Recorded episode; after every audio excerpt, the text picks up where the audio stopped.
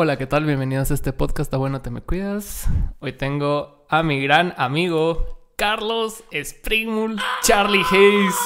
Alan Rodrigo, alias Alan. Al- alias Alan Rodrigo.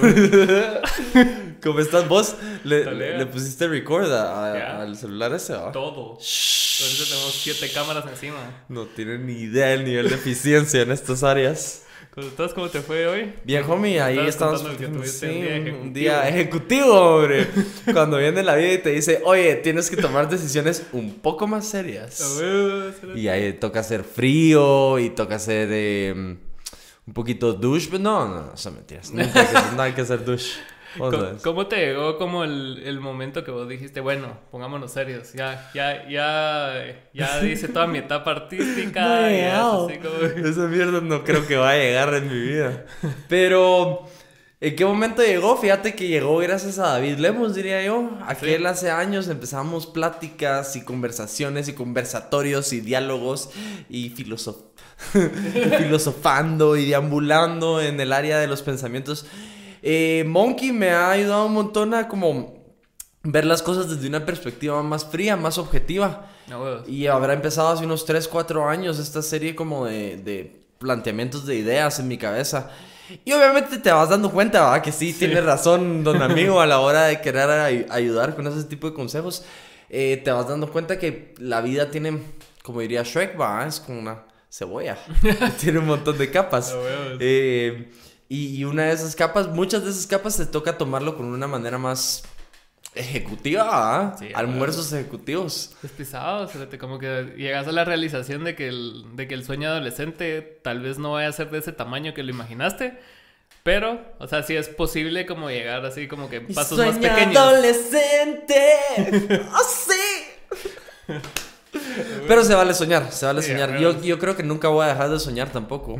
Es, a veces es un poquito cínico ser demasiado soñador, pero ¿no sentís vos que es un poquito la gasolina que te, que te motiva? Sí, yo no siento que debas como que casarte con la idea de que, ah, no, ya, ya porque no voy a ser así de famoso, o sea, descartarlo completamente. O sea, siempre puede haber la posibilidad de y quién quita que de repente sí y lo odias cuando seas súper famoso, lo detestas y decís ¿qué hice con mi vida?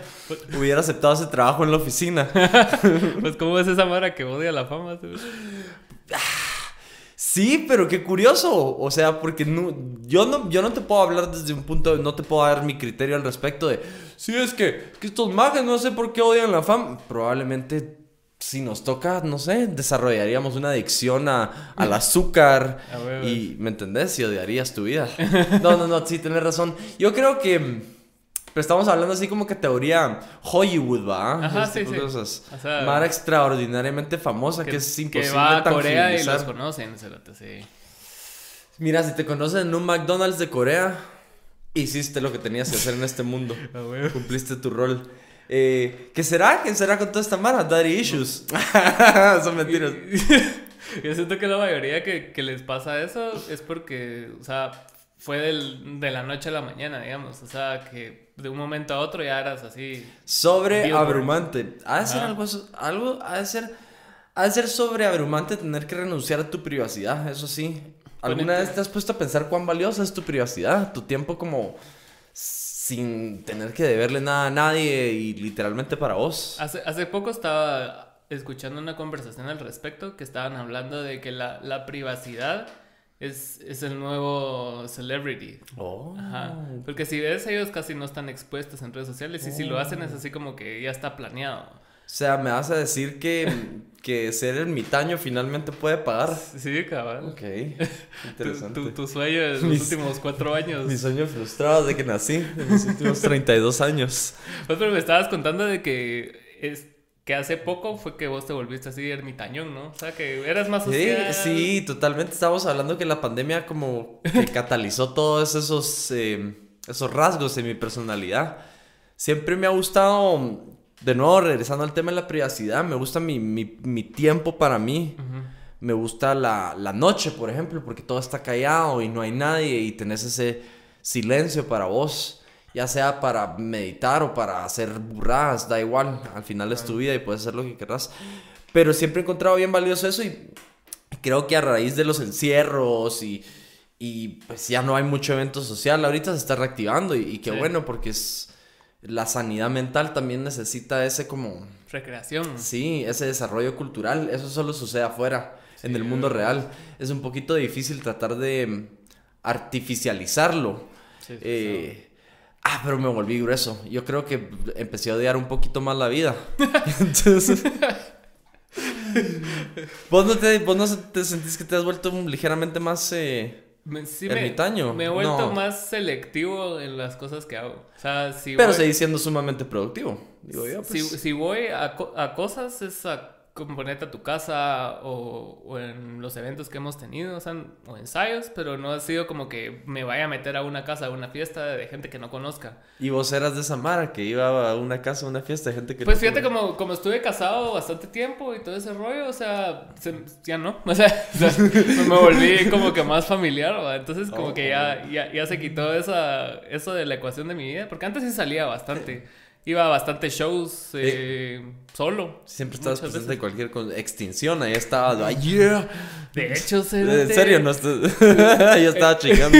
el primer show que fui fue aquí cerca en el Domo Ajá. y tocó Viento en Contra, Ricardo Andrade A la gran. y Extinción. Y en serio, que como Así, más loca. combo, man. era. Todavía era el- la Plaza de Toros. No, era Domo ya. Ya era Domi. Era, era recién el Domo nuevo El Domi. y era un evento de Habla 2.0. A la gran puta. Abrió evento en contra, toda la mara a tirarle mierda. Así como, nah, que.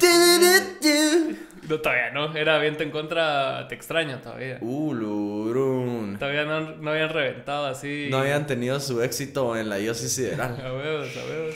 Y después tocó Andrade y toda la mara se cagó. Ricardo, sí, Ajá. no, no hay Y falla. Extinción se fue toda la verga. Vos, curioso, ahorita que mencionaste a Ricardo Andrade, hace, hace unos días estaba escuchando un par de rolas super random de Ricardo Andrade.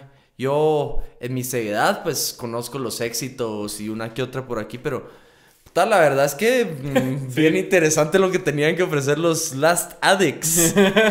Saludos a todos. Saludos ahí, Tasmania Devil. Lástima eso, qué curioso eso que a veces puedes estar en el lugar equivocado en el momento equivocado o puede que estabas siempre en el lugar correcto y era tu momento de, de partir. Qué, uh, Qué qué denso se puso esto. Y qué duro eso. yo, yo vi una entrevista de Che de la Cueva que por eso, por eso regresé a escuchar a Los Odio. porque Los es- odio. Por eso escuché esa entrevista. Y, y ese cerote estaba hablando acerca de, que la Mara no valora las cosas en tiempo real. O sea, ponete a las bandas o a los a artistas en general. O sea, tiene que pasar mucho tiempo como para que la Mara diga, ah, no, sí, siempre eras talega. O sea, Siempre sí fuiste ah, bueno. Ya, ya pasaron 20 años de tu vida en esto. Ah, huevo, sí, ahora sí. Tranquilo, le voy a ayudar a tus nietos a pagar las cuentas. ya, ya, ya puedes vivir de esto. Pero es como una resistencia Sí, del latinoamericano de no aceptar que, que puedes vivir de algo que no sea estar echando verga así, trabajando. De, de 20 9 a horas 9, día. ¿ah? De oficina. Y, vos, ¿y crees que esto solo se aplica o está más pronunciado a nivel latinoamericano o es una mierda que hay a nivel global? Probablemente eh, ves un, un rechazo del, del éxito y, y un embracing múltiples generaciones después. No. ¿Qué será eso vos? ¿Qué- Yo creo que es bien latino, porque ponete, no existiría Billie Eilish, no hubiera existido. es tener razón, Bieber. tener razón, tener razón. Aquí, cuando ha habido un ídolo joven, o sea, es muy raro, Luis Miguel. Uf, inclusive si me preguntas de Guatemala, ¿sí? cuando había un ídolo joven en Guatemala. Pero ni Carlos Peña cuando todos estábamos mandando un mensajito de texto. A Peña tenía 18, 19. Algo ¿no? así, no sé. Era ju- juventud plena, mano. Ajá. Yo estaba en el colegio, ni me recuerdo en qué año estaba. Tercero o Yo básico. creo que yo tenemos la misma edad, entonces sí estamos como más o menos. Vos estabas recién graduado, una mierda así. A huevos, a huevos. Aquellos tiempos tan hermosos, va. Qué Donde Latin. American Idol tenía credibilidad. eh, Guatemala casi iba al mundial. seguías viendo las mismas películas en Canal 3, o sigue sucediendo. Todavía. Tío rato de no ver películas en Canal 3. era- Sí, de ratos de no ver Ben Hur. Qué buena mierda, Ben Hur. ¿Qué te iba a decir? Pero regresando al tema ese de, que no se, no se aprecian a las celebridades en tiempo real, celebridades o artistas más bien, es como bien, bien de aquí, siento yo. O sea, si no, mira, todas las bandas grandes se hicieron grandes hasta que Bohemia se retiró. Regresó. Curioso. Se retiró. No lo había pensado así. Regresó. Se, se volvió a retirar. Hasta como el tercer retiro fue así como, ah, va, está bueno. Sí, va. sos, sos bueno, vení pues. Ah, sí. Pasa adelante. Siempre sí. Disculpanos. Eh, um, yo creo que nunca vamos a aprender tampoco. No, hay problema. No, No, no, no me ofende tampoco. no, a mí no me ofende, pero me, me pareció curioso oírlo de alguien que vive Ah, en de- una de industria y que es un cerote que es exitoso. O sea, ha empezado proyectos muy talegas. ¿Y será más fácil decirlo de ese lado de la moneda? O de este lado de la moneda. Mm, yo siento que siempre es más fácil contar la historia cuando ganaste. Malditos franceses. No, mentiras. Maldito no George. Washington. Maldito Jorge. Doble E. Pero sí, sí es, sí, sí es curioso, como que, que ellos vean todavía que les falta. Pues mira, me haces pensar un cachito así como en Van Gogh, que realmente le vino el reconocimiento de ser una eminencia artística, yo que sé, 60, 80, 100 años después de su muerte. Ah, sí, puedo- puede que esté muy equivocado con el número, pero let's go with it. Él murió como Sí. que en el 1897. Me voy a comprometer con ese sí, número. no sé. Pongo mis, mis chips, ahí van, all in. Pues, y contame tu, tu historia con, con Hot Sugar Mama, ¿cómo, ¿cómo fue que vos y Pancho iniciaron ese proyecto tan hermoso? Fue un pecado capital, eso es lo que fue, en realidad. No son mentiras. Mira, em, empieza como cualquier hermosa historia de princesas en un valle dorado, en el valle de la ermita. Fue la ermita. Eh, con, con Homie éramos, éramos compañeros del colegio. Y usualmente ahí es donde, ahí es donde empezás a curiosear Claro. con, con estas, deambulando con las artes oscuras. Eh, pero en el colegio nunca hicimos nada. Nunca hubo... ¿Vos nunca tocaste en el colegio así? En... Yo sí te tocaba en esos como talent shows y, y llegaban a veces aula 2.0 y, y a vos que uno iba ahí a tocar brand new o algo así, entonces les pelaba el huevo. Tocabas una a Perfect Circle y nadie le interesaba escuchar lo que estabas ofreciendo. Pero no importa, eso nunca importó.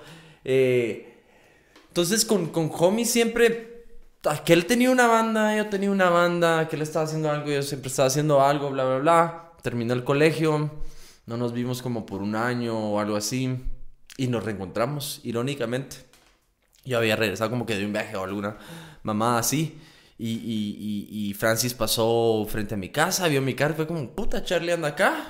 Qué random, va. Que no, no y pensar que ese un día cambió la historia de, Tus de todos nosotros, 10 sí.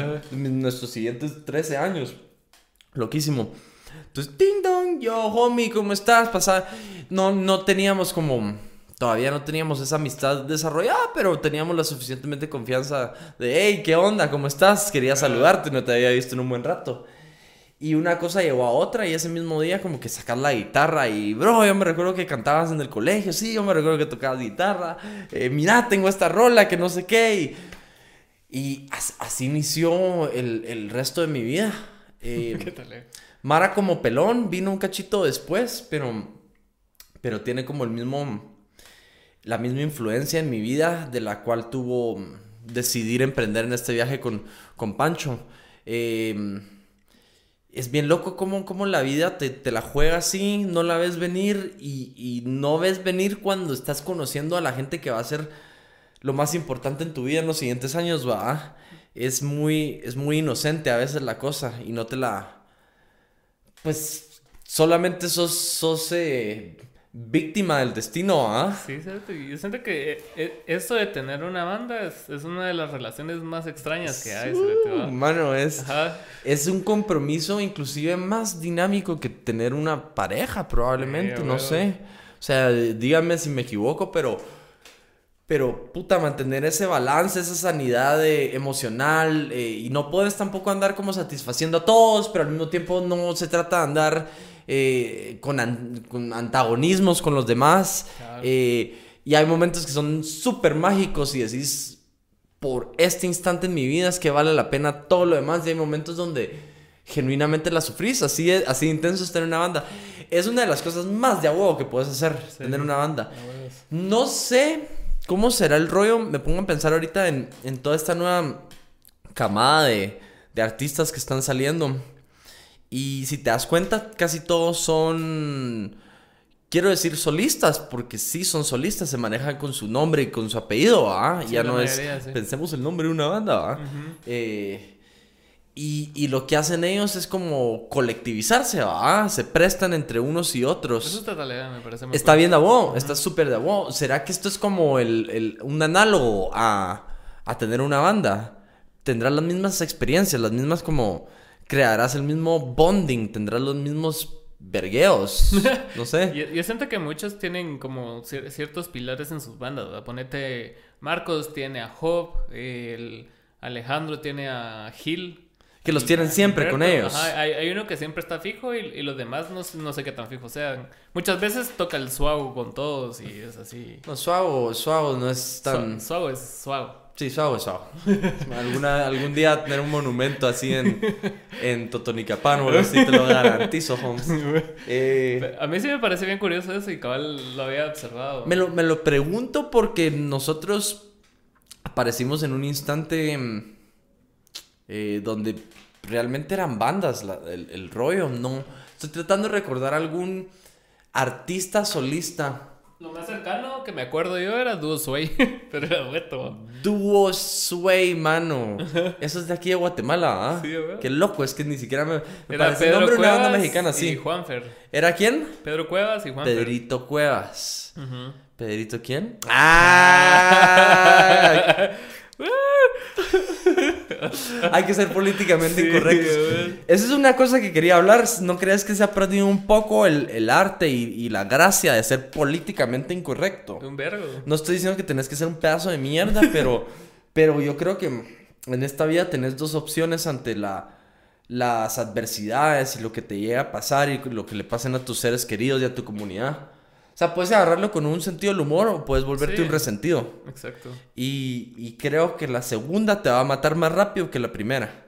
Eso es... Yo, yo siento que to- todos están cayendo ahorita del mismo lado de, de algo que siempre criticaron. O sea, siempre criticaron así como que sí, nos oprimen, que no sé qué, que los de derecha y que no sé qué, y toda esa mara que siempre ha tenido como el poder, va. Ajá. Y, y viene esta oleada nueva de nuevos pensantes más de izquierda y están haciendo exactamente lo mismo de tratar de imponer sus ideologías. Entonces vos pensás remotamente diferente a ellos, automáticamente ya estás en contra de ellos. Y, y lo cual no tiene que ser así. O sea, yo me considero una persona suficientemente abierta como para entender tu punto, no estar al 100% de acuerdo en todo lo que decís porque, puta. Estaría, también estaríamos fregados, seríamos el mismo individuo, todo, se acabó la individualidad. Ajá, entonces si yo, si yo difiero de vos un 5%, ya quiere decir que yo estoy del otro lado y no, y no es así. Es lo que le pasa a Joe Rogan, ¿cierto? O sea, ponete si vos, si vos te echas un capítulo de Joe Rogan de 4 horas, de 3 horas, de 2 horas, podés, po- por lo menos tenés un perfil más claro de lo que realmente él piensa y cómo, cómo se expresa y todo. Pero si solo sacas de contexto 10 minutos, o sea, para vos es un gran idiota Sí, que vas no a pensar qué que- dice y cosas así. Qué, qué, qué delicada esa línea, porque mm, en el proceso de tratar de, de, de- de resolvernos como sociedad, nos terminamos separando más. Sí. Eh, vi una vez un, un, un meme o algo así, una ilustración, lo que sea. Y era, un, era un barco, ahí había Mara, y la lanchita se estaba hundiendo, y había Mara atrás tratando de sacar el agua. Y habían brothers adelante, así como, vamos para adelante. Ahí es como, No ellos y nada. nosotros, cuando en realidad, brother, se hunde esta mierda y nos fuimos al carajo todo. Y no sé, es maravilloso. A veces me gusta pensar que debería caer un cometa y shh, Sí. erradicarnos a todos por completo, borrón y cuenta nueva. Lo que sobreviva, sobrevivió. Se ganó mis, mis respetos y mi aplauso. Los que nos fuimos al chalín, nos fuimos al chalín. Y está bien, no pasa nada. Sí, y también siento que, la, que las oleadas que vienen acá son como copia de oleadas que vienen de México, que son copia de oleadas que vienen de Estados Unidos. Entonces, como socialmente no, no, no estamos en, en esa posición tan, tan elevada en la pirámide de Maslow como para exigir las cosas que estamos exigiendo, que sí son válidas, obviamente. Totalmente. Pero, o sea, hay, hay cosas más importantes que no se han resuelto y querés que nos saltemos 500 pasos para llegar a. Eso es lo pisado. Aparte que vienen esas, vienen esas olas que vienen, vienen cargadas de ruido ya a estas alturas entre tanto reciclaje y reempaquetaje y, y olvídate, no sé. no sé, y yo tampoco soy la persona más coherente para estarte hablando de este tipo de cosas, pero, pero sí creo que tenemos un, un gran déficit de amor. Sí, la realidad. Sí, hombre. Se hace falta ese como... A veces a la gente se, se le olvida de que, de que existe la, la empatía y la simpatía, que son dos excelentes herramientas eh, emocionales, psicológicas para, para poder por lo menos buscar una especie de diálogo o desarrollo o soluciones Eso como no sociedad. es Eso- como, hablemos, podemos encontrar 30 soluciones y puede que no nos gusten esas 30, pero la 31 nos va a parecer y va a ser la correcta, ¿va? Y si no es la correcta, órale, pero por lo menos estás, eh, lo estás atacando con, un, con una mentalidad un poquito más activa y no regresiva. Sí, es, es, es, es un bullying bien culero. Es como cuando en el colegio, no, no sé si te acuerdas o lo hacían en tu clase en el role, en época, época dorada de bullying, de que ponete, a- estaba siempre el antagonista que le caía mal a a todos y, y hablaba él y todos... mula le Y, y- y alguien, y alguien le contestaba a ese y todos... "Oh". Ah, y empezás como a calentar el, la sartén, ¿va? Entonces, automáticamente Talea. al- al- alguien que vos tenés segmentado como lo que sea dice algo, automáticamente lo descartas y muchas veces y a veces puede tener algo de razón en lo que dice. cerote. Sí, sí, sí, sí, sí, sí. Tonto es aquel que no quiere escuchar, tonto es aquel que no quiere ver. Ah, Ah, wow. así es. Wow. Mr. Aristóteles. Carlos Enrique. 1936 mil después de Cristo. Ese Aristóteles lo tenía clara. Rodristóteles. Rodrigo. ¿Qué tal, eh? Pero sí, y, y regresando a lo de las bandas, cerote, o sea, lo- los vínculos que formás con bandas, ponete en el, en el caso personal de, de las bandas que yo he estado, o sea, nin- ninguno ha sido mi amigo del colegio y, y los Curioso. he conocido con, co- por razones aleatorias de la vida, cerote. Y, y al final sí formas un vínculo, tal vez, hacerte. Hay bandas que duran poco y que vos decís, "Ah, es un poco, pero formaste algo. Y, y como que se, se encuentran después de un tiempo y es así como que, ah, Ah, oh, hola. ¿te acuerdas de mí? Estuvimos juntos. Te vi cagarla en un ensayo. Así. Te vi emborrachándote antes de aquel concierto. Es. Es lindo cómo, cómo, cómo hay un montón de gente con la que genuinamente compatibilizas. No tenés que compatibilizar con todos tampoco. No. Creo que estaríamos mal de nuevo.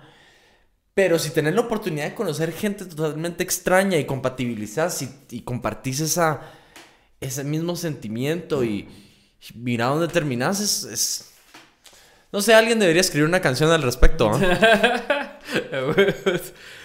sí, vos y en el momento, va, esos fueron como los early years de, de Hot Sugar Mama, que experimentaban un vergo, eran como los locos de la escena. Nos pinchábamos esa mierda. verga, Ajá. grabaron el primer disco con Rick y con talea toda la con, mara. con Ricardo Cabrera, que en paz descanse. ¿Y en qué momento vos tomaste la batuta creativa de la banda, digamos? O sea, no...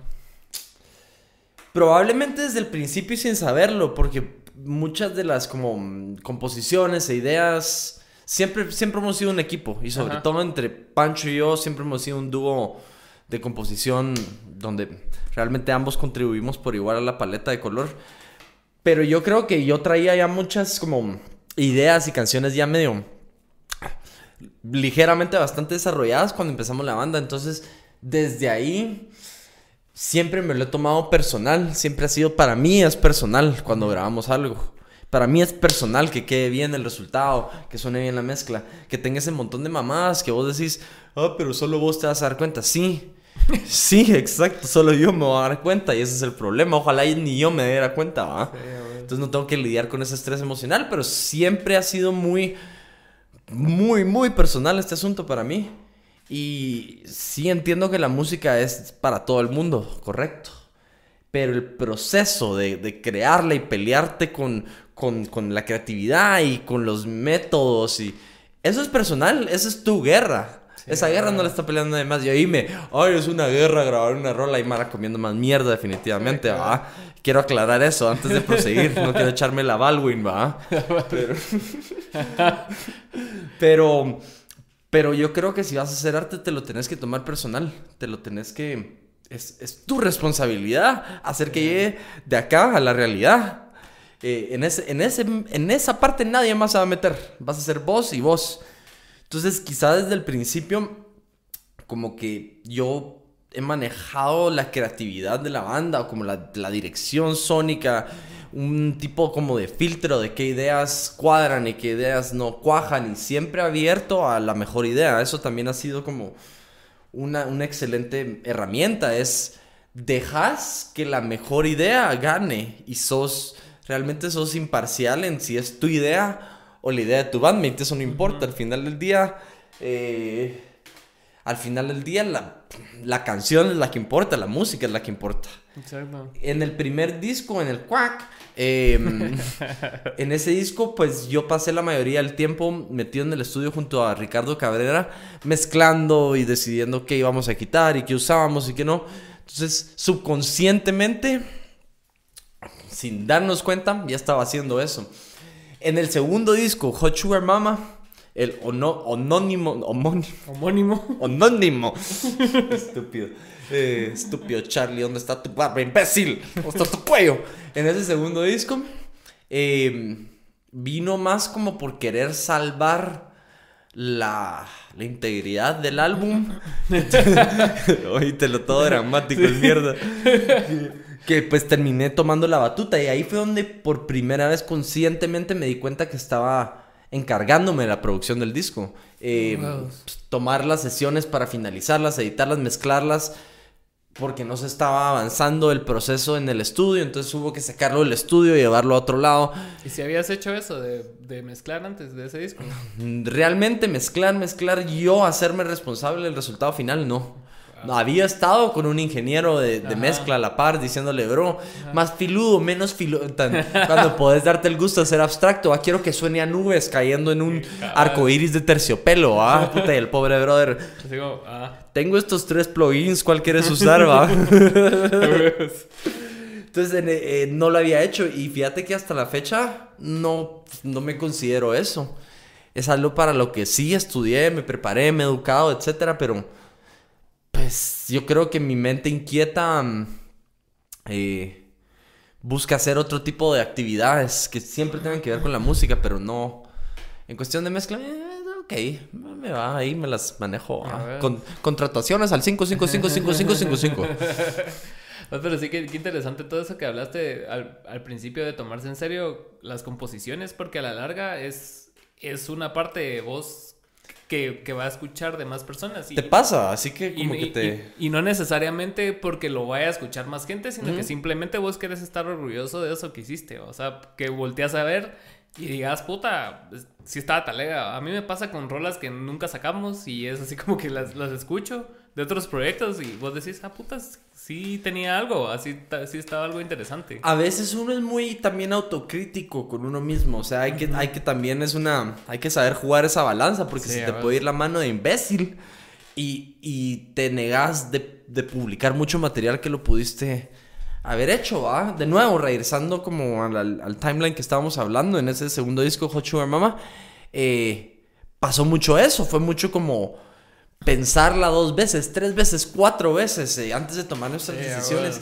Y lo que debió haber sido un proceso de tres meses se convirtió en un proceso de casi año y medio, ¿ah? Y sintieron la, sintieron la presión de, que les fue bien con el primer disco y que por eso estaban así como que. Sí, sí, sí, sí, mano. puta, la presión de. La presión de que el tiempo va. estás consciente que el tiempo va para adelante y esta es una industria en donde no puedes estar desaparecido lo viniendo de un brother que el último sencillo lo sacó hace muchos meses, ¿va? Eso es lo que seas él, ahí te desaparezca siete años. Si sos Harry Styles, haz lo que querrás. Hasta entonces, si no tenés esa línea de pelo, no hables. Pero, pero sí, teníamos esa presión, obviamente, de que íbamos como en, en buen momentum y si dejábamos que pasara el tiempo, estábamos conscientes que, que nos iba a costar el doble, el triple, eh, obtener la misma reacción, llegar al mismo reach de gente. Eh, a. B.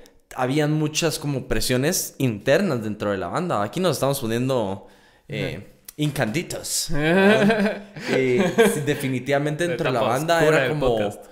Unos, unos querían que no voy a nombrar nombres ni nada, pero, pero digamos que un miembro de la banda quería que el disco fuera en esta dirección, el otro quería más por acá. Eh, puta, que esto no nos gusta, que esto está desafinado, que esto está mal tocado. Un montón de chivitas pequeñas que en Quack no lo hubo. En Quack hay un montón de desafinaciones, de cagadas, el tiempo. Si escuchan detenidamente no babosa, al final, pum, po, po, po, pum. Ese como bajón de tiempo es una gran cagada de todos tocándola, pero, pero en ese instante no te importa. Y después te empieza a importar y decís, ¿por qué, ¿por qué me importa ahora si antes no me importaba?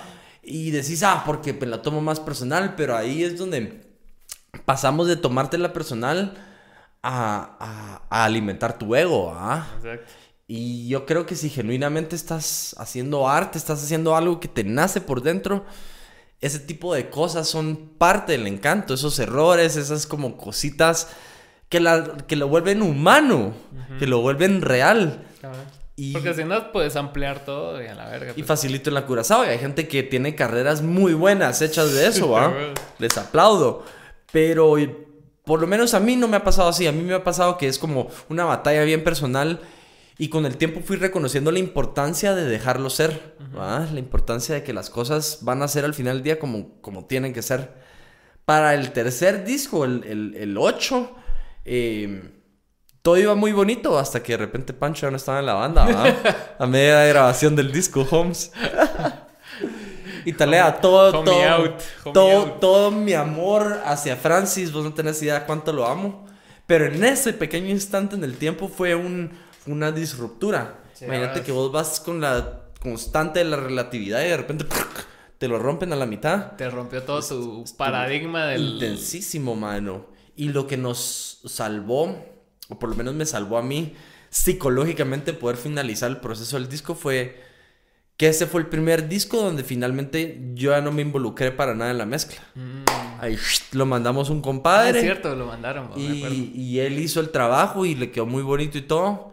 Curioso, déjame decirte también porque al ingeniero que se lo mandamos, él se especializa mucho en hip hop y RB. Inclusive él me dijo, mano, yo nunca había mezclado rock.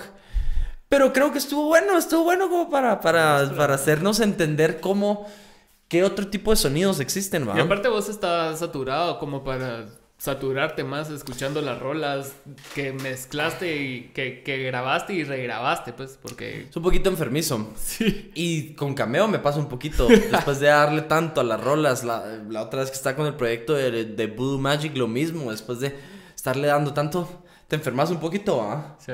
Ahora con Cameo me toca tocar las rolas después, entonces tengo que hacerle huevos. Con Jocho Mama ya, ya, me, ya decidí que la mejor movida era desapegarme en el proceso de mezcla. De ahora en adelante, pues la mezcla va a alguien más.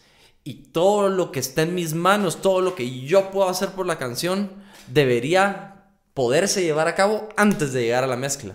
Sí. No debería tener que recurrir a una mezcla para manifestar mi, mi imaginación, ¿me entendés? Sí, porque muchas veces se podía convertir en como, ah, estos me dijeron esta cosa mientras la estábamos grabando, pero yo lo voy a cambiar. y eso es fabuloso, mano. Trato de cambiarlo en la edición. Yo voy a cambiar. Yo voy a cambiar esto. Querían, querían la vocal más grave. Ahí va más filuda. Eso es, eso es pura venganza. ¿De qué? No sé. ¿Y crees que ahorita que, que has trabajado bastante más siendo productor, ya, ya, ya desarrollaste tus métodos de trabajo o sos todavía bastante flexible, en- como dependiendo del artista y todo eso? Sí soy flexible dependiendo del artista y también soy flexible porque me he dado cuenta que cada vez que emprendo un nuevo proyecto, termino aprendiendo un montón. Termino aprendiendo un montón de la mara con la que estoy trabajando, etc.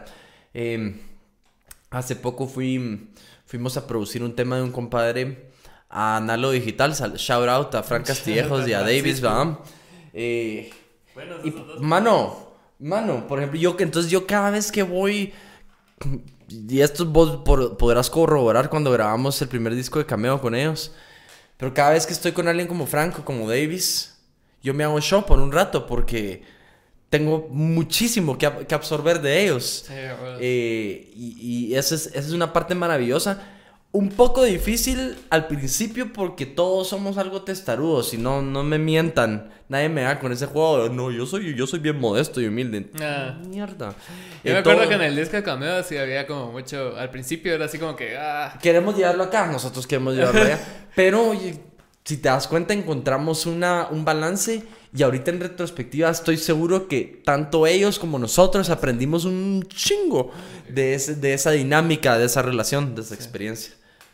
Linda esa experiencia, ¿te recordás? ¿verdad? Todavía estuvo chulo ese momento. Fue, fue, bonito. Sí, siento que se prolongó mucho tiempo, pero... De nuevo. Pero era, era por puras... La, la, la banda todavía no estaba consolidada como para darnos el lujo de terminarlo rápido. No, no, cabal, y estábamos todos, todos, estábamos como en ese proceso de... De aprender. De, de aprender, de volverte más eficiente, ¿va? Esa es una palabra bien clave. No hay que eructar en el micrófono. Etiqueta 101 de podcast. eh, pero sí, decime si no, no, no, yo, ahorita que ya pasaron múltiples, múltiples años y ya hemos tenido la oportunidad de grabar múltiples veces, etcétera, ¿no te sentís más eficiente a la hora de entrar a un estudio? Y yo siento que, que, que cachamos como el, el, el, juego de trabajar juntos, específicamente con vos. Sí. Fue cuando, cuando, cuando vimos que no, que, que, se estaba prolongando mucho, como que el ir allá y ponernos de acuerdo para que los cuatro estuviéramos allá o los cinco, dependiendo de quién iba a grabar. Cuando decidimos decirle a la Mara que nos pasara las rolas y, y lo verdogueamos en tu casa. Uh -huh. ese, ese, fue el momento como que ¡pum! todo sí. se fue a la verga rápido.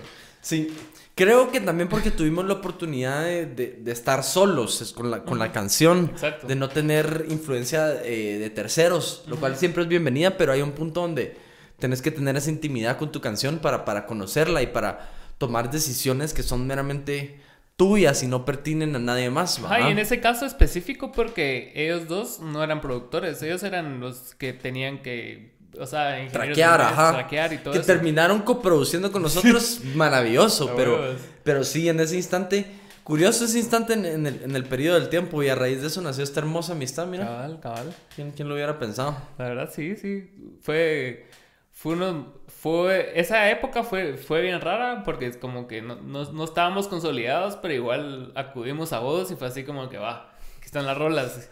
Ya saben, nosotros sí ten, confiamos en el potencial de esto, pero no sabemos cómo. Así.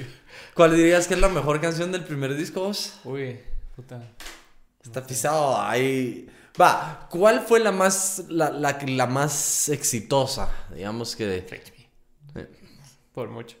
Pero el, el, el video, como que tuvimos momentum por Reach Me. Yo uh -huh. no sé por qué pasa. O sea, no sé si es a propósito, ¿no?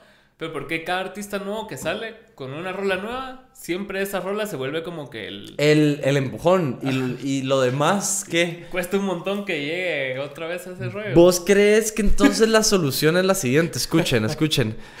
Haces una banda, grabas unas 4 o 5 rolas y sacas una de ellas para que... O sea, sacas las 5 y la primera que saques es la que te va a pegar y las demás están de acompañamiento. Terminar la banda. Haces una nueva banda con el mismo ensamble si querés, pero le cambias el nombre y todo, sacas otra rola y te vas como autoescalando. Tal vez sí. Pues no sé, alguien debería probarlo para que nos dé el modelo a, a, a seguir, ¿va? y, si, y, siento que la, que la que nos dio así como que ya no estabilidad, porque no considero que seamos una banda estable, pero como el el groundwork de decir, ah, estos cerotes iban en serio, fue, fue Thunder. Sí. Y Thunder fue la, la canción que más manos tiene, Seti. Es de las más taleas que tenemos. Vos y Thunder también, curiosamente, es una rola que no era lo que es. Mm. Lo que terminó grabado era otra canción por completo. Y yo recuerdo, por lo menos yo no estaba feliz con la versión que era. y todos sabíamos que era una buena canción, que había algo ahí. Fue hasta que el obviamente Manu tomó el rol de cantar. O sea, desde ahí empezó a agarrar una nueva personalidad la canción. Sí. Pero cuando la grabamos se volvió en la canción que, que es. Sí, me acuerdo que Frank siempre que, que ya estaban traqueada la música, digamos, y siempre cantaba el, el coro, así como paró siendo. Él como que... No, no, no, no. Y así. Y eso fue. Es, es, bien lindo la, la evolución de la, de la, creatividad, como a veces sucede inclusive afuera de tus propias manos, no tienes control sobre ello y quedas impactado por el, por el resultado. Eso no pasa siempre, también vas a tener muchas ocasiones donde, donde sentís que la estás haciendo y cuando terminas con el producto es como, sí, qué porquería, ah, kush. Pues sí, en ese sentido, no, o sea, siempre, siempre hay una presión, ponete, y a mí no me ha tocado producir otra Mara que no sea mi banda. Deberías probar un día de estos. Pero cuando, cuando estás produciendo a otra Mara, o sea, ¿qué, qué tan... No sé, no quiero decir seguro, pero, o sea, ¿qué tan confiables son tus métodos? No, no personalmente vos, pero en general al, al productor de realmente llevar a un puerto de esa música, ¿cierto? O sea, como que, que, se alineen todos esos factores y que puta, y que realmente sí se desarrolle bien, o que todo se atasque y todos se queden así como cada vez. Mira, es una buena pregunta. nunca he tenido ese segundo escenario que pintas, nunca me ha pasado. Toco madera. Pero creo que lo que he tenido no voy a decir que no tengo talento porque tampoco se trata de auto eh, flagelarse. Sí, no. Algo de talento debo tener para que para poder seguir haciendo esta casaca. Has hecho buenas rolas con tu banda. Espero yo, espero que, que ese premio de hace como 36 años no sea mentiras, ¿verdad? Pero pero he tenido suerte. He tenido suerte de poderme rodear con de, de de otros, eh, digamos que otro equipo de trabajo talentoso, ingenieros talentosos, otros coproductores talentosísimos, a veces músicos talentosos, a veces no tan talentosos por lo jóvenes que son en su carrera, apenas están desarrollándose, pero sí con, la, con, el ímpetu y la convicción y la gana y también la disposición a, a intentar y a intentarlo otra vez y a intentarlo otra vez probablemente lo que más me ha ayudado para, para sí tener una buena cara de productor es que soy paciente. Entonces, en el estudio tenés que aprender a ser paciente y a decirle al compadre que le está cagando y le está cagando y le está cagando, le tenés que decir, no hombre, tranquilo, bro, fresh, todo está cool, mano, este estuvo, casi estuvo, dame otra más, dame otra más, solo por si esto no, no queda, ¿va? Yo no estaba frustrado. Y, y, sí, y por dentro quizás estás como, puta, ya, ya es tarde, ya llevamos cuatro horas grabando esta cosa, pero la paciencia siento que me ha ayudado mucho a compatibilizar con la gente y a, a que mi método realmente sea sacar lo mejor de vos como artista. No venir yo a utilizar otras herramientas para resolverte, sino resolverte a vos mismo. Yo estoy aquí para, para un cacho como, la, es una cosa que pues que ahorita que me pongo a pensar es como ser un poquito coach de los músicos. O sea, así como un equipo de béisbol tiene su coach, un brother que está, vamos, compadre, no, hombre, bueno, la cagaste esta vez, pero tranquilo, la siguiente. Igual sos como, sos como productor, sos un tipo de almohada emocional y psicológica. Y estás ahí para absorber todo, eh, todo lo, todo lo tenso y oscuro, vos lo vas a absorber y lo vas a sacar de la habitación para que el artista pueda desenvolverse y ser íntimo con él mismo en ese, en ese instante donde tiene que exponer sus sentimientos, mano. Mucha gente que, que, hace música no se da cuenta que estás en el negocio de exponer lo que sentís y lo que pensás y sos vulnerable. Sos vulnerable totalmente. Sí, porque cuando enseñas una rola tuya, puta, estás enseñando una parte bien tuya, pues, o sea, valga la redundancia. Sí, sí, sí. Y es así como que se la estás dando a otro brother que tal vez no conoces tanto y que el CDT solo va, va a verla de otra manera a vos. Y que, o sea, te estás exponiendo, Y como vos decís, estás siendo vulnerable.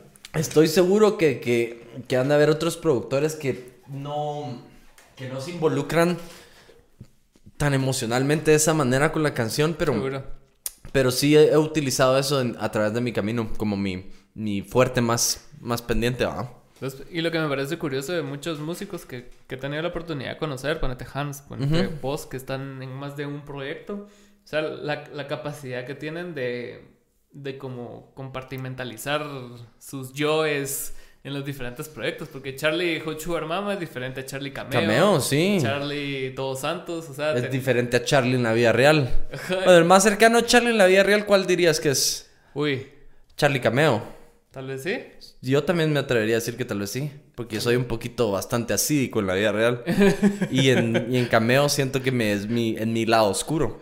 Cameo me permite usar mi, mi máscara de, de Batman. De Batman. Pero sí, sí, sí me, sí me parece bien curioso eso. Y, y, a mí me pasa a veces, con, ponete cuando estuvimos en el proyecto de Ana, aunque no haya pasado nada. Pero, saludos. Saludos. Rainbow.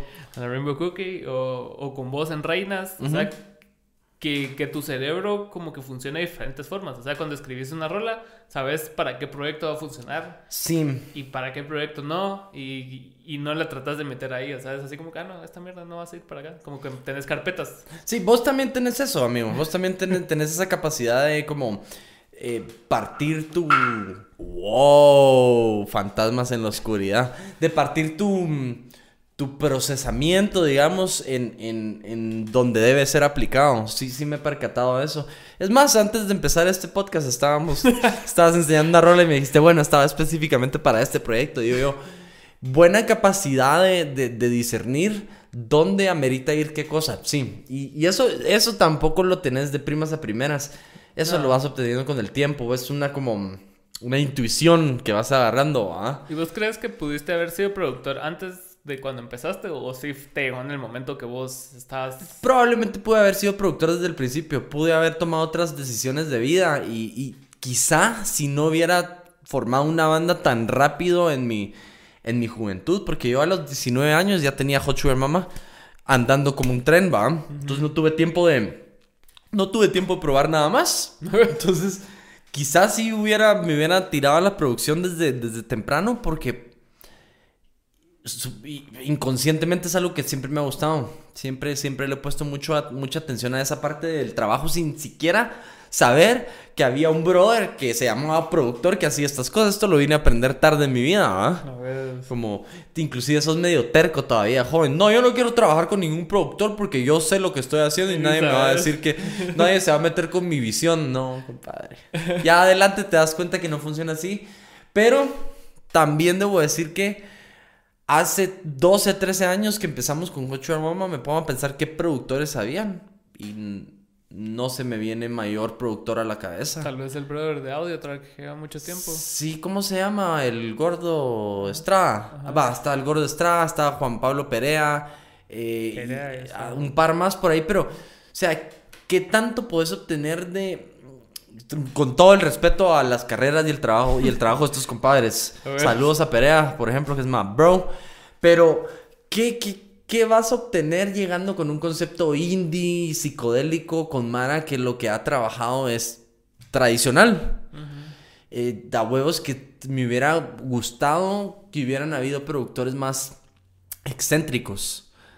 Pero eso vino apareciendo más adelantito. Ahorita, ahorita ya hay una serie de productores muy talentosos en, en la escena. Por, por todos lados, hay para todos los géneros y, y para todos los gustos. Sí, eso me pareció bien curioso el, del último evento que tuvimos de las fiestas agostinas. Porque dos, Todos eran productores. dos chavitos que estaban en, en el... ayudando, Ajá. estaban estudiando music business. Oh, Ajá, qué interesante. Y así como, puta, qué talega. Eso es algo, eso es algo que, que- que es una rama que no se ha explotado tanto acá. Si alguien está viendo y tiene interés como de estudiar administración o negocios, consideren estudiar eh, music business. Verdad, sí. En esta industria de la música nos vamos a poner un poquito ejecutivos otra vez. hay un chingo de pisto. En la música hay un montón de dinero, hay un montón de recursos para hacer las cosas. Todo necesita música. Exacto. Todo necesita. La música es el lenguaje que acompaña nuestras vidas, consciente o inconscientemente. Y no hay país que no necesite música en su sociedad. Ahora que tu sociedad solo consuma X, Y, Z, es otra historia, pero ahorita no estamos hablando de eso, estamos hablando de que la industria existe, El- la nutrición económica existe, está ahí. Lo que pasa es que no, no está tan activa como podría estar, no está Claro. siendo explotada al nivel que podría ser explotada. sí. Deja a un lado que unamos a Centroamérica y volvamos a una industria. Olvídate, Guatemala tiene recursos para desarrollar industrias, entre ellas la industria de la música. Lo que pasa es que necesitamos más gente que quiera meterse al lado administrativo, ejecutivo, management, agentes, booking. ¿Te das cuenta la cantidad de, de- de- de trabajos que hay? Es loquísimo. Sí. Es loquísimo y podés... Lo más de a huevo de esta industria es que el crecimiento es paralelo. Entonces, si el artista crece, el booking agent crece y la reputación del manager crece. Y entonces puedes trabajar deals más grandes y puedes abocarte a, más, a, a otras, a otro tipo de financiamientos más canijos, ¿va? Hoy escuché al- algo similar, este, un, un youtuber que es- no, no lo sigo mucho, pero a veces me lo encuentro y lo miro. Pero a veces lo pero- sigo. Pero tiene cosas interesantes que Ajá. decir. Es que tiene una personalidad como muy... ¡Ah! ¿Qué Entonces ganas me, de Me, me choca un cacho. ¿verdad? así en la calle? Verlo muy seguro, muy seguido, sería así como que, ah, muy saturado de él. Ok. Pero hoy lo vi en un podcast y él Es estaba... cínico. Y él estaba en un estado normal. Ok, así sí te cayó bien. Entonces él, él cuenta que hace 12 años que él empezó a ser youtuber, que o sea que nadie generaba dinero y todos estaban así como en el mismo nivel. Él se topó con un chavo que, que ahora es un mega empresario, puta, casi dueño de todos los broadcasts en México. Y el pisado le dijo, mira, ¿cómo- ¿sabes cómo voy a ser yo un buen manager? Le dijo, o sea, porque yo dejé mi trabajo para manejarte a vos. Y si, y si no te manejo bien, yo no como, le dijo. Mm, Y el otro pisado fue así como, puta, así. tenés mi, mi- aquí hasta te cedo los derechos de mi vida.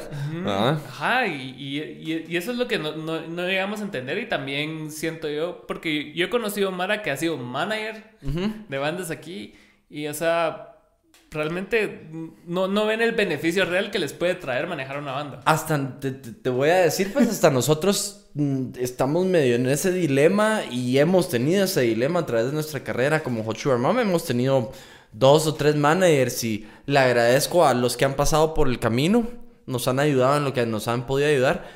Pero cada vez que tocábamos como esa, esa incidencia de, de, ok, ambicionamos a cosas más grandes, help me, help you, ¿ah? Nunca se concretizaba, no, yo siento que, no sé, no sé, no había quizá eh, por múltiples razones, quizá no había mayor interés de dedicarse ya a esto, o al otro no le daba la, la, la capacidad de ver la pantalla, el- el- la imagen completa, eh, o la otra persona no tenía o se rehusaba a buscar los recursos necesarios para...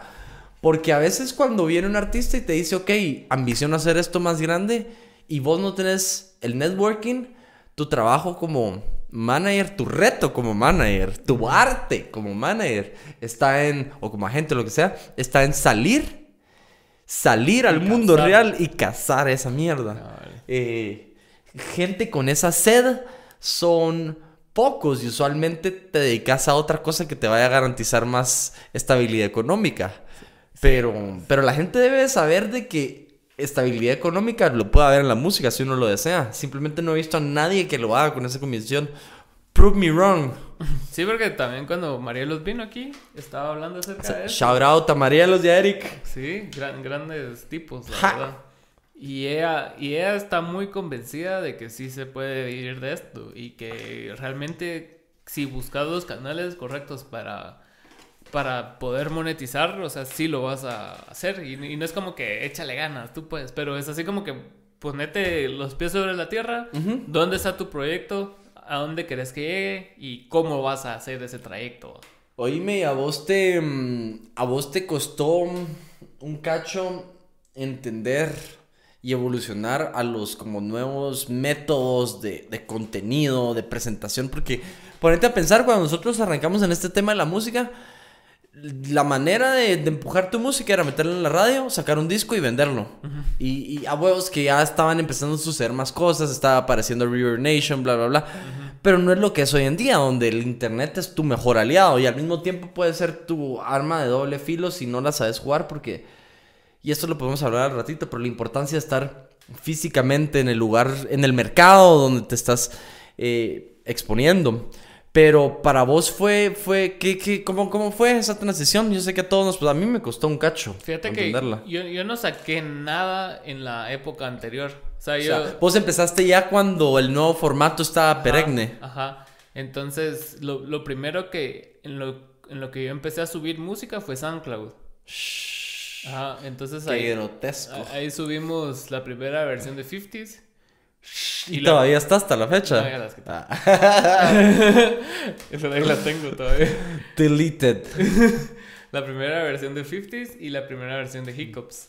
Ahí lo subí. Madre. Y a la de Hiccups, pues le fue bien. Ahí como, tuvo como mil plays, una cosa así. Pues qué loco, mil plays en una pl- plataforma que está empezando a surgir en métodos que todavía se están empezando a adaptar. Ajá. Es una buena Y yo, señal. yo no entendía porque esto fue 2015, ponete. Entonces, sobre- la mayoría no había migrado por completo y había Mara que te hacía eso de, ah, yo, yo te coloco tu música. Entonces, yo, yo, yo no me quise meter con esa gente porque no sabía realmente cómo funcionaba. A mí me gusta entender primero Uno todavía un poquito escéptico. Me, me gusta que hagas tu research and development antes de. Ajá, entonces ya después te conocí a vos, conocí a Monkey. Creo que vos, vos me contaste cómo era como lo- el- la distribución en, en redes con OneRPM o, Ujú. o CD Baby. Entonces ahí fue como que ya entendí mejor. Ah, ok, ya te empezás a, a soltar un Ajá. cachito más y. Pero a veces me topo con posts de Facebook de hace, puta, de 10 años cuando yo empecé a tocar o más, hace 15. Y, y las invitaciones a los eventos no era crear eventos, era poner un un estatus. ¿Ah? Así, hey, mañana hay toque. Y vos sí todavía. Yo, Todavía se usa crear eventos. No La Mara todavía crea eventos. No sé. Nosotros hicimos, creamos uno, pero porque Facebook me preguntó, ¿querés crear un No, evento de esto? Claro. Ah, sí. Y, y estoy seguro que nosotros cuando tenemos X o Y Z eventos organizados por nosotros, aunque ahorita que me puedo pensar, no hemos creado un evento desde hace muchos Estos años. últimos dos eventos, estos dos eventos de este año no hicimos evento. No ha habido casi como un evento en Facebook, venga, pase, vea, ah, dígame que va a asistir a RSVP, etcétera. Ajá, solo ha habido... Curioso que hasta eso, mm, ¿Cambió? hasta eso va cambiando, sí, y hace, hace todo el sentido del mundo. Me parecería tonto si siguiera haciendo la misma movida también. Me parecería tonto si siguiéramos estáticos en el mismo método. Me, me encantaría ver el día en el que, y tal vez estoy equivocado y eso ya está sucediendo, pero ¿no sentís que la música ahora es más como un, como comida rápida? Sí, O sea, es como dámelo express y movámonos a la siguiente página. sí. Eh, y, y órale, eso está buenísimo, pero ¿cuántas ideas frescas te va a poder dar un artista seguir? Ta, ta, ta? O sea, es que yo siento que el estándar que se tiene es que todos somos Michael Jackson o John Lennon o... Y esas son patrañas, cerote. Y ellos se tomaban tiempo, pues. Es- o es- sea, hay, exacto, hay un tiempo detrás de, de, de, de- de crear los jugos correctos, ¿va? Estaba escuchando a Alex Sintek a- hablar de eso, cerote, porque él, él, él dice que, o sea, él, él no tiene nada en contra en sí del reggaetón, aunque sí le ha tirado mierda. No pero lo consumen, pero no tienen nada en contra de... Sí les ha tirado mierda Ah, por, bueno. por lo mismo de, de ser fast food, ¿va? De, del hecho de venir y, y crear beats y sacar beats y sacar beats y sacar beats y sacar. O sea, no, no se toman el tiempo, o sea, no es tampoco imperativo hacerlo. No, tampoco están y- pintando la Mona Lisa. Y también pensarlo y que no sé qué, y como que tu arte trascienda más allá del hoy, porque todas las referencias de, de esa música son bien actuales. ¿Y qué va a pasar en 10, 15 años cuando ese lenguaje sea irrelevante? O dos años, o sea, ponete Eh, Ni siquiera va yo todavía buena onda. En 15 años, ¿verdad? una rola de Bad Bunny de hace dos años y las referencias ya están obsoletas. O sea, son, estás hablando de puta, de LeBron y de Wayne en, los, en el hit, o Shakira y Piqué, cosas así que ya, ahorita o sea, no son tan relevantes, ¿me entiendes? Correcto. Y el replay value pierde porque, o sea, y no les afecta. No, no les verga, afecta. pues. No, no, no. Pero, Ay, o sea, mira, pobre Bad Bunny ahí. Pero, ¿me entendés? O sea, en- en- viéndolo como arte, como música, como lo que es, o sea, esos discos que vos te tomabas meses y... ¿Cómo va la pila ahí? No, todo bien, todo bien. Sí, esos discos donde te tomabas meses en curar, en... En curar, o ponete a Adele misma que se toma siete años de disco. Puta, en sí, es cierto, años, ah. O sea, todavía existe. Incluso- Cuatro hijos después y olvídate. Incluso Harry Styles entre discos no fue así como que no tengo que sacar un No disco. ha ido corriendo, Si no me voy, irre- me voy a volver irrelevante, sino que se te dijo, puta, yo voy a hacer algo que voy a sentir. Sí. Ajá. Y siento que esos artistas en el long run van a tener mucho más peso que los que están sacando Sí. así acá. Pocos, pocos se pueden dar el privilegio también y el gusto de, de, de, de separarlo. Y no lo digo porque, ah, es que Adele porque puede vivir de sus ingresos de Eh. regalías y va, órale, está bien, pero yo no vivo de ingresos de regalías ni de nada de eso. y aún así me tomo el tiempo de separar eh, un cacho. Por lo menos me tomo el tiempo de, de estar seguro de que mi, de que mi producto puede trascender el año, la- los cinco años, los, ojalá, eso espero, eso sueño yo, ah, inocentemente. Pero es, es- es una responsabilidad que sentís con el proceso creativo. Ahora, eso es porque yo no, no hago reggaetón y probablemente si yo hiciera reggaetón tendría una mentalidad un poquito más express. No Sí. tiene nada de malo que sea como comida rápida, pero decime una dieta balanceada que esté compuesta solo de comida rápida. Sí, no, no lo hay. No sé qué tan saludable puede ser eso para tu, para tu, tu espíritu, tu psique, va a consumir solo chatarra. Sí. Y de nuevo, no, no quiero usar la palabra chatarra para quitarle al crédito Bueno, a las canciones, al género, porque ni siquiera es solo el reggaetón, va, hay un Ah. montón de... el- en el pop lo estás viendo suceder también así. Pero me pregunto si va a llegar un instante donde la ola va a golpear tan alto que va a tener que retroceder un cacho para atrás todo. Es inevitable. Sí, o sea, donde todos vamos a ver las cosas un poquito más objetivamente otra vez y hacer como... Necesitamos dejar que de, de respire. hecho, yo siento que en, en los últimos por lo menos cinco años, de la mano del auge del reggaetón, también han habido cosas interesantes sucediendo en el mainstream. Ponete, Sí. está Tyler the Creator, Sí. está Billie Eilish, Está Anderson .Paak, sí. Entonces, son, es, es Mara que le, le aporta realidad a- al mainstream. Son, pues son la contraparte que necesita el, eh, la existencia de, de, comida, de, de música express. La música express para existir necesita música un poquito más eh, ¿ah? Sí, claro. Atemporal. Quiero decir, aetérea es... No, no, no. to- No llegamos a ese punto. Solo Celine Dion es aetérea. Celine Dion, qué buen artista. Gran tipa. Yo, yo sí, o sea, a, a mí sí me gusta el reggaetón, pero, pero es igual, o sea, a mí lo que no, lo que no me molesta del reggaetón es lo que no me molesta de ver una película de acción, porque Mm. lo tomo como lo que es. Es, tenés razón, ahorita que me lo pones así es una analogía bastante. O sea, me estás diciendo que Schwarzenegger es el chombo Ajá. de las películas de acción, exacto, algo así. Ajá, o Vin Diesel es Bad Bunny. Entonces, vos, vos ves una película de The Rock y puta, y, y no, vas a, Roca, no, no- no vas a esperar que sea Daniel Day-Lewis. No, no, no estás sea, esperando ver una obra maestra de tres horas y media, ¿va? y no tiene por qué ser. No, exacto. Y lo ves, te, te toma el tiempo que te toma, hora y media de ver, y te entretuvo. Y oíme, vos que escuchás, vos que escuchás más reggaetón que yo, porque yo el único reggaetón que escucho es porque vos me enseñas rolas o de vez en cuando alguien más me enseña una y está bien. Les agradezco que me enseñen de vez en cuando porque hay cosas que... You gotta know, ¿va? Sí, a ver. Eh, hay cosas bien interesantes sucediendo. ¿Qué crees que va, hacia dónde crees que se dirige el, el, el reggaetón? ¿Cuál es su siguiente evolución, su siguiente faceta? Porque ha sido un género bastante cambiante. Yo siento que en el, en el último año, ponete, los artistas que más me gustan, ponete, Bad Bunny y Raúl Alejandro, tomaron una, una dirección como retro en lo que están haciendo. Entonces ya, ya no es solo así, tum, ta, tan, tan, Ajá. tan, sino que Ah, ahorita le están metiendo como pop punk. Como, Pop co- punk, como Olivia Rodrigo. Entonces le meten guitarras y le meten baterías de verdad y chiquitas así. ¿Vos y crees que eso es porque este montón de artistas, esto, toda esta mara tiene como nuestra edad, ¿va, Alan?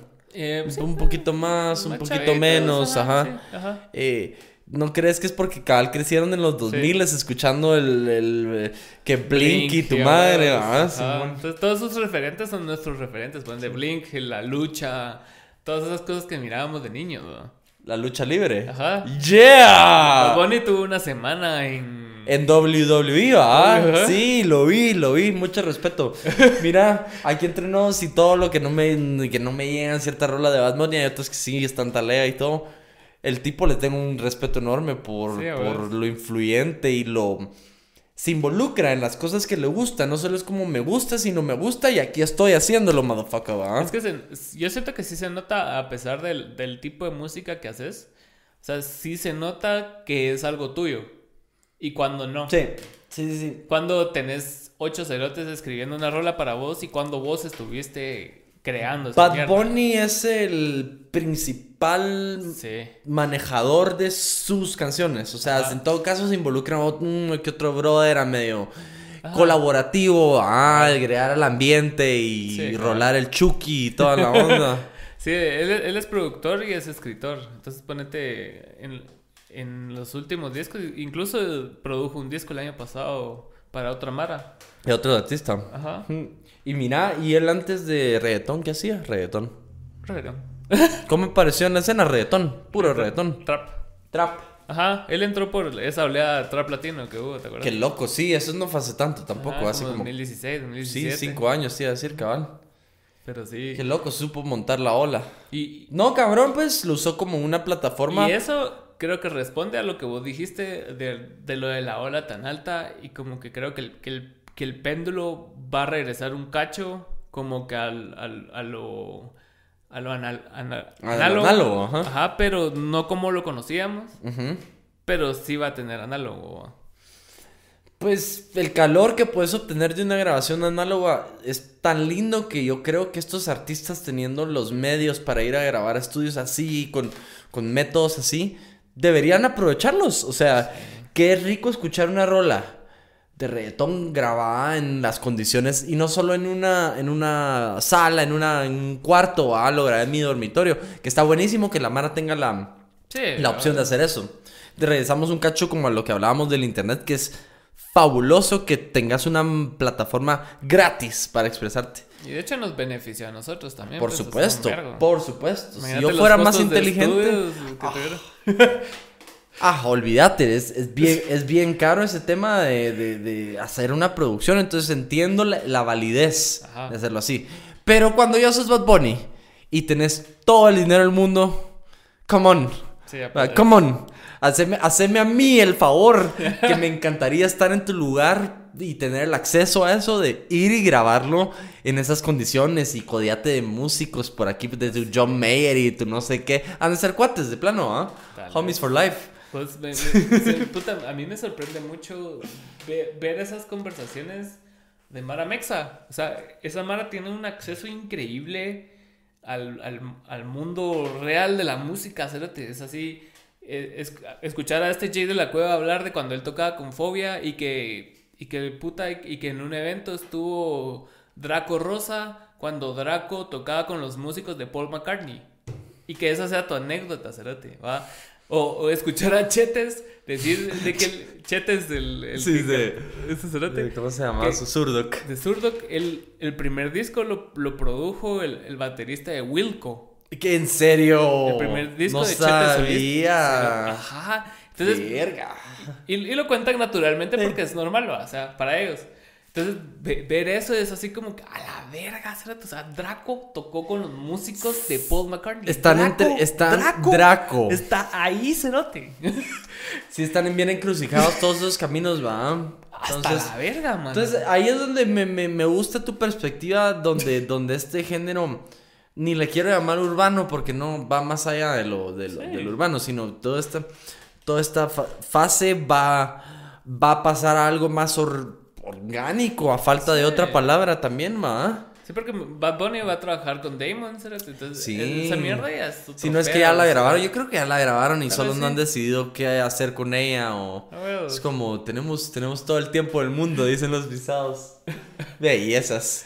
¿Y, Sí. qué- ¿Y crees que voy a escuchar esa rola de Gorilas con Bad Bunny? Sí, fijo. Sí, fijo, la voy a escuchar. ¿Me va a gustar? No lo sé, pero la voy a escuchar. A huevos que la voy a escuchar.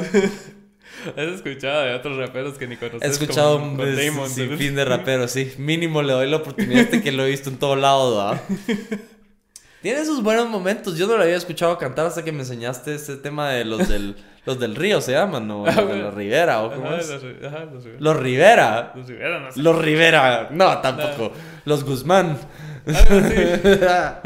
y sale el brother cantando con su voz. Que es así como él es como. ¿Cómo se llama la varita, no? Barítono, claro. Imbécil, si la cagaba, imagínate. 13 años en la música y decía. de- de todo. decía, decía soprano el pisado, ¿ah? Mezzo soprano. tiene, una, tiene una interesante voz. Eh, no sé, simplemente ya no, ya no escuché todo este rollo. Ya no seguí consumiendo este tipo de música contemporánea. Entonces la Mara. Y probablemente porque sucede tan rápido. Yo soy bien quedado, cerote. Sí, cabrón. Entonces es como Ya de cuando repente. te subes a la moto ya estás tarde. Sí, de repente es como.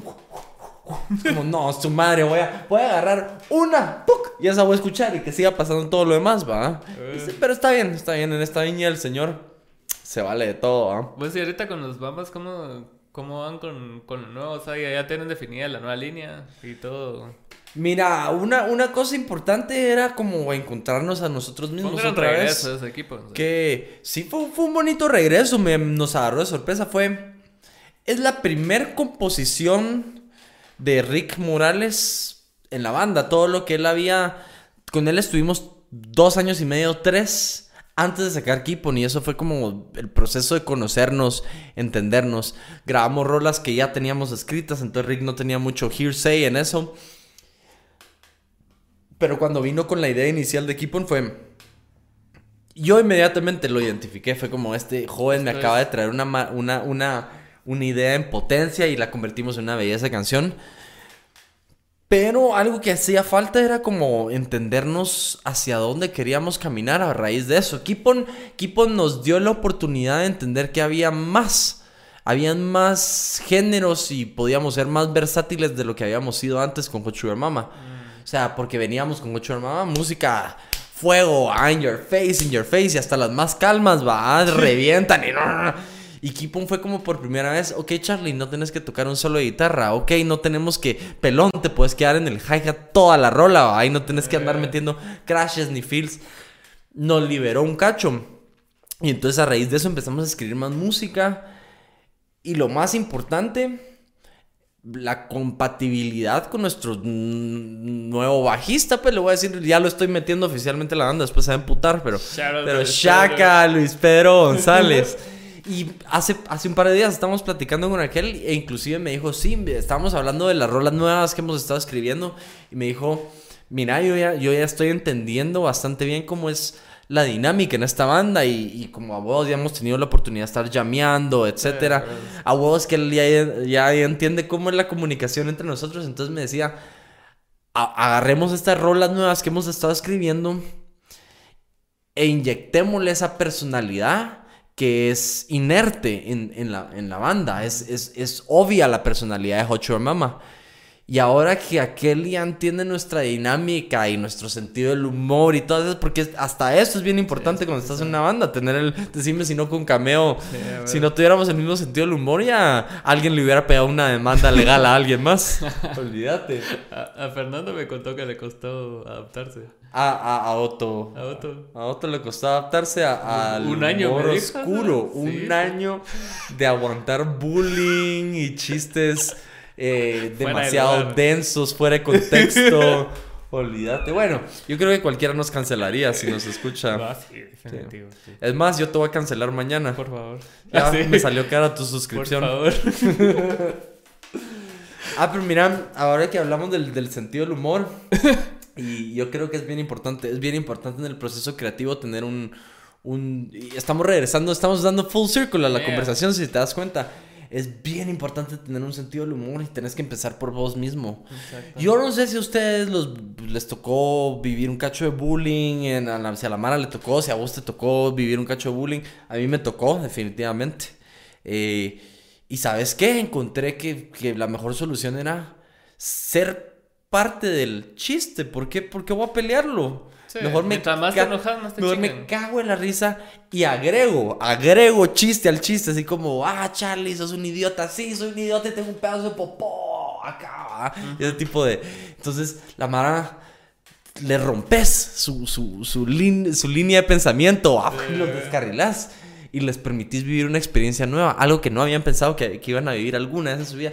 Por eso digo que es bien importante el sentido del humor, porque te permite liberarte de tus autoconceptos y de que el qué dirán y le va a gustar a la Mara y, y te permite inclusive darle a la, a la gente que te consume una opción diferente, un Sí, un- una experiencia, un sentimiento que no habían sentido en sus vidas o que llevaban rato sin sentir, ¿me entendés?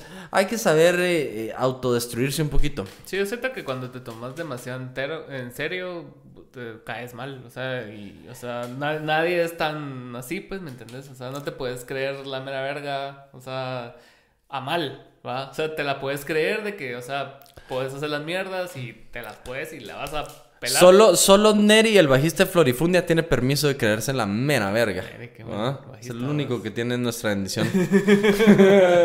Es serio. Es una buena persona, ¿no? Es un tipazo. ¿Has visto que tiene una su, una su tienda de, de, de ropa en línea? El brother lo Me que hace es que Ricardo. va, va a pacas y hace el vergueo que vos no querés hacer, que es ir a buscar la ropa talega y filtrarla y todo. Y, y tiene ahí. Me contó Rick que Sí, tiene sí, un buen ojo, o sea, así Tiene como que una montaña de ropa y es así como que...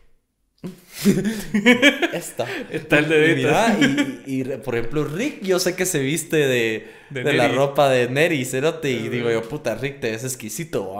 Entonces, ya saben, chicos, un shout out ahí al, al hombre que viste a hombres. Eso me gusta mucho de, de- de la nueva escena, con- contándonos a nosotros también de que, o sea, que hay, que hay, que hay una identidad visual bien definida, o sea, y está bien, eso me parece lo más talega, más allá de lo sonoro, porque eso ya se traía por descontado, digamos, pero, o sea, ahora lo sonoro viene acompañado de lo visual, cerote, y está Debo decir que también cool. hay, hay mejor eh, fashion statements. Por la, eso. la Mara, Ajá. sí, la Mara, puta, sabe cómo vestirse, ya sea eh, coordinado o descoordinado intencionalmente, ¿va? Eh, inclusive, como ya en- hay, hay un montón de estigmas y tabús que ya no hay, por ejemplo, te veo a vos, va, con tus tatús, te ves súper sexy, compadre. Y esto es algo que tal vez hace 15 años la Mara tenía miedo de tatuarse, entonces era una, un ítem que quitas de tu vestimenta y, Sí, y- claro. y ahora la Mara es muchísimo más abierta y dispuesta, puta, se pintan el pelo, se zampan aretes donde putas quieran. Me parece hermoso, me parece bellísimo. Sí. Es, una, es, una, es una extensión de... de, de, de tu ser, ¿va? Tu, tu, tu- tu- tu expresión personal. Como dice, es un dicho en inglés, pero dice... Some, some dress to impress, I dress to express. Charlie Hayes 2009, Charlie una como en ese año. Bueno, regresamos después de una pausa técnica. Pero sí, los fashion statements son algo, algo importante. Súper. Y yo, yo me fijo bastante en eso cuan- cuando, veo bandas nuevas. Si no te agarra el ojo, usualmente no te va a agarrar el... Es más difícil que te agarre el Exacto. oído. y para mí sí, sí es algo integral. Ponete cuando, cuando estoy en mi, en mi fase de, de festival barrilete. Es, es cuando más lo noto, es cuando me mandan música, me mandan cosas así. O sea, la música me puede, puede estar talega, pero si no está como que todo, todo alineado, me choca y es así como... ah. Y es uno de tus filtros como para decir, ok, este artista sí, este artista no, etcétera. Ajá, ajá, cabal. Pobre los soquetes que no entendieron el mensaje. Pero sí, es bien importante tener ese fashion statement y, y, pues es una cosa muy generacional, el- la, la vestimenta es como Sí, una de las herramientas más fuertes que tienen las nuevas y nuevas y nuevas generaciones de decir, hey, este soy yo, Sí, este soy yo. Eh, también tenés que reconocer cuál es tu línea eh, fashionable, ¿va? Porque no vas a tener 45 años y te vas a andar tratando de vestir como que tuvieras 19. No va a cuadrar Ah. la ecuación, pues. A ver. Pero estoy seguro que a los 45 años te puedes ver extraordinariamente cool. Solo es cuestión de, es cuestión de tener gustafen, diría mi amigo Perea. Ese Perea es un gran personaje. ¿verdad? A un tipazo. Cero fashion statement. Sí, muy- mucha Mara. Para mí los mejores vestidos de esa Mara son los de Bohemia. ¿Vos dirías Man- que, mantienen su cool que, que de, de esa tanda de, de artistas bohemia mantienen su cool? Sí, bastante. Sí, y Los demás todavía son como bien Abercrombie. el Canche Zarco también Ah. rompe un cacho la ecuación. Él, él en especial. Pero por Tijuana siento yo que le abrió así como Ah, su closet. que... Ajá, sí fue así como... Necesito flores. Maje, que me flores en mi ropa. Sí, Zarco y Bohemia siento yo que son los Zarco y. Bohemia. Sí, sí, sí, sí. Totalmente de acuerdo. Así que ya saben, vayan ahí a, a su tienda Al de ropa de favorita. Zarco. Al closet de Zarco y sáquenle unas t-shirts. unas camisas floreadas. ¿Y qué planes tenés ahorita con la, con la mamá? Tratar de conquistar el mundo otra vez. Sí, literalmente. yo siempre pensé que era el mejor camino desde que se salió Francis, como que el, el romper con lo que traían y empezar en una dirección. Era como la excusa perfecta. sea, o sea, Sí, solo tomó un cachito de Sí, tiempo, fijo. Y, y como cualquier del, un No, proceso fijo, o de, sea, tenía de que tomar duelo y de reconstrucción y. Aparte, sin mencionar que ya tenías grabado un disco, entonces no podías echar a la basura. Les mandamos esto a la mierda Ah, y sí, no. totalmente. Eh, pero la idea es, mira, no, no, no sé, ya, ya, ya me quité un cacho el, el especular, hacer ejercicios eh, de éxito, sino más bien es como, solo me la quiero pasar bien con este mi grupo de amigos. Encontré que esa era la, la solución más saludable para, para el funcionamiento correcto de Hot Mama. Lo que sí hemos estado haciendo es hemos estado trabajando en armar un, un- un equipo de trabajo que nos pueda proveer y satisfacer a nuestras necesidades. Importante. Porque como, y vos no me dejarás mentir a uno, en, en, en esta, en este ámbito musical le toca hacer todo, cero, te, te toca producir tu rola, mezclarla, eh, hacer el diseño, hacer la publicidad, hacer el video, eh, llamar a, a medios, eh, o sea, te toca hacer el trabajo de marketing, te toca hacer el trabajo de, relaciones públicas, te toca hacer el trabajo de agente, hasta el trabajo de booking, porque vos tenés que ver, de armarte tus toques y... Entonces, hemos tratado de, de ir viendo la manera donde nosotros nos podamos dedicar estrictamente a, a la música. Que es lo que sabemos hacer. En lo demás estamos como faking it till we Sí, make it. Pero, pero hasta nosotros estamos conscientes de que nuestro... El fingirlo no nos va a permitir explotar eh, lo que hacemos a su máximo potencial. Entonces, sí, rodearnos de un equipo de trabajo que, que pueda proveer a- ante la situación de la banda ha sido una de las cosas en las que más hemos estado trabajando. Y eso nos ha abierto las puertas a que ahora estamos componiendo rolas relativamente frescas. Eh, Vos lo dijiste, la salida de Francis nos dio la oportunidad de empezar a hacer otro tipo de, de canciones y Kipo nos reafirmó o nos convenció de que éramos capaces de hacer otro tipo de rolas, porque yo también, yo no estaba seguro si, si iba a poder empezar a escribir rolas Diferente. Sí, y, y también relevantes a los tiempos actuales de la música. ¿va? Yo soy el primero en reconocerte que una, que una Ona Row o un Bahía de Cochinos no encaja en el, en el mercado competitivo actual. Y Sí, no claro. tiene nada de malo. También nos podríamos quedar haciendo música así y probablemente habría un grupito pequeño de gente que eso es lo que quiere consumir y está bien. Pero yo creo, y vos de nuevo no me dejarás mentir, ya va como seis veces que te digo esa mierda para que veas cuán honesto estoy siendo con vos. Pero uno como artista no quiere quedarse estancado. Sí, no. Estancado es sinónimo de depresión. Y vaya, sí he pasado por eso. O sea, sí he pasado por depresiones psicológicas y emocionales por quedarme estancado musicalmente. Sí.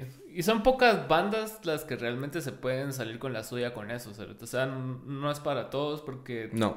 eventualmente te, ve- te ves ridículo, pues. O sea, No es para todos. Tiene que ser una expresión honesta de voz. solo ACDC puede hacer eso. Sí. Sonar siempre igual. Sí, sí, correcto. Maná, Sí.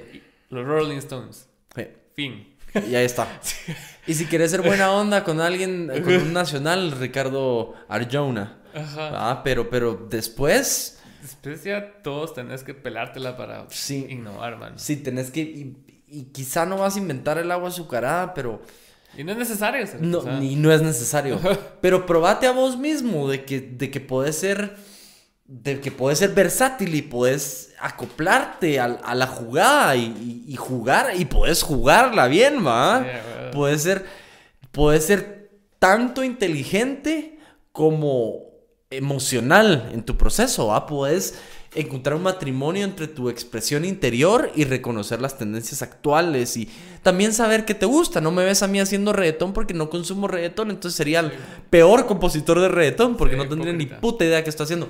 Tal vez sería el mejor compositor de reggaetón porque no tengo ni puta idea qué estoy haciendo. Pero Max Martin, ¿cierto? Just think about it, no hablaba inglés y... Igual ahí estaba escribiéndole rolas a Hit Me Baby One More Time, a Hit Me Where en el ojo, qué putas, pero let's make a million dollars, ¿no? Sí, cérate. Yo, yo le escuché eso de, de cambiar a Josh Homme cuando sacaron el último disco, The Villains, que trabajaron con Mark Ronson y, y, y les cambió como que el- la dinámica que traían como Queens, porque ellos pueden producir un disco que suene a Queens.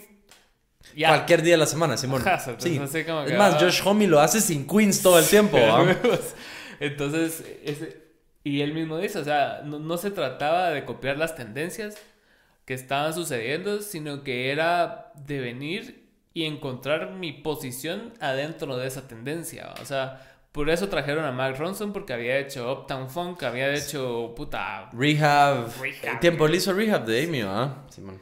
Y, y así, o sea, mencionar lo que ha hecho ese cerote. Trabajó con, ¿cómo se llama? Lady Gaga, o sea. Ha estado con Ha una estado. cantidad de artistas que no tienen ni verga que ver con Josh Homme y los Queens, ¿va? Exacto, entonces el cerote, su, su tiro de trabajar con él primero era cambiar por completo y, y que alguien produjera la banda por primera vez afuera de su círculo. Puta, darle la batuta, sí, a alguien Ajá. completamente ajeno, ¿ah? haciendo Josh Homie, ¿va? cerote que toca todo. Y el pisado eh, fue así como, va, tenemos que ser honestos, ya no queremos ser una caricatura de lo que somos, o sea, ya, ya, ya demostramos que podemos hacer Stoner y hacerlo bien y sonar a Queens. Y ahora- Y ya vendieron X cantidad haciendo lo que hicieron, ¿va? Imagínate él que está así establecido y que puede Sí, un sacar- brother que se podía dar el gusto de ya ni siquiera volver a tocar en su vida y vivís tranquilo. Pero aún es así ese bichito la- que tenés. Y ahí es donde, yo creo que ahí es también donde diferencias que Mara está en esto por el arte y que Mara está porque le pareció una excelente carrera. eh, porque también es una linda carrera. Decime quién putas no quiere vivir de la música y de salir y tirar party No, y show off y espectáculo y la farándula y tu Ferrari y toda la onda y tu Gucci Gucci, va. pero, pero hay Mara que teniendo todo eso por delante le es irrelevante y decide ser aventurero. Ajá. Y explorar, y explorar, y probar, y cagarla. Sí, la cagás, a huevos que la cagás. Cagarla es probablemente la parte más importante del éxito. ¿Va? Y a vos no te pasa en los discos de que una rola te desbloquea el, el disco con Hot Sugar Mama. O sea, que, Sí, sí, que, sí. que sí. no sabes realmente la dirección que necesitas. Hasta que pases eso. Ajá, y esa rola es así como que, mira, bro, aquí es el camino. Sí, pues si me pongo, si me pongo a pensar un cachito así como. En el segundo disco me recuerdo que fue Baby Woodrose. La rola que me, me dijo, oh, oh, aquí, aquí, este es nuestro sonido, este es nuestro color, esta es nuestra textura, este es nuestro tipo de composiciones. Pero tampoco lo notas, fíjate, no, no, no, no, te, no te percatas de eso, sino hasta ahorita en retrospectiva que me lo preguntas. Ah, sí, me hace sentido lo que, lo que me está diciendo mi amigo. Em, pero si hay cosas que te desbloquean y hay cosas que te bloquean. Hay rolas hijas de puta que te bloquean.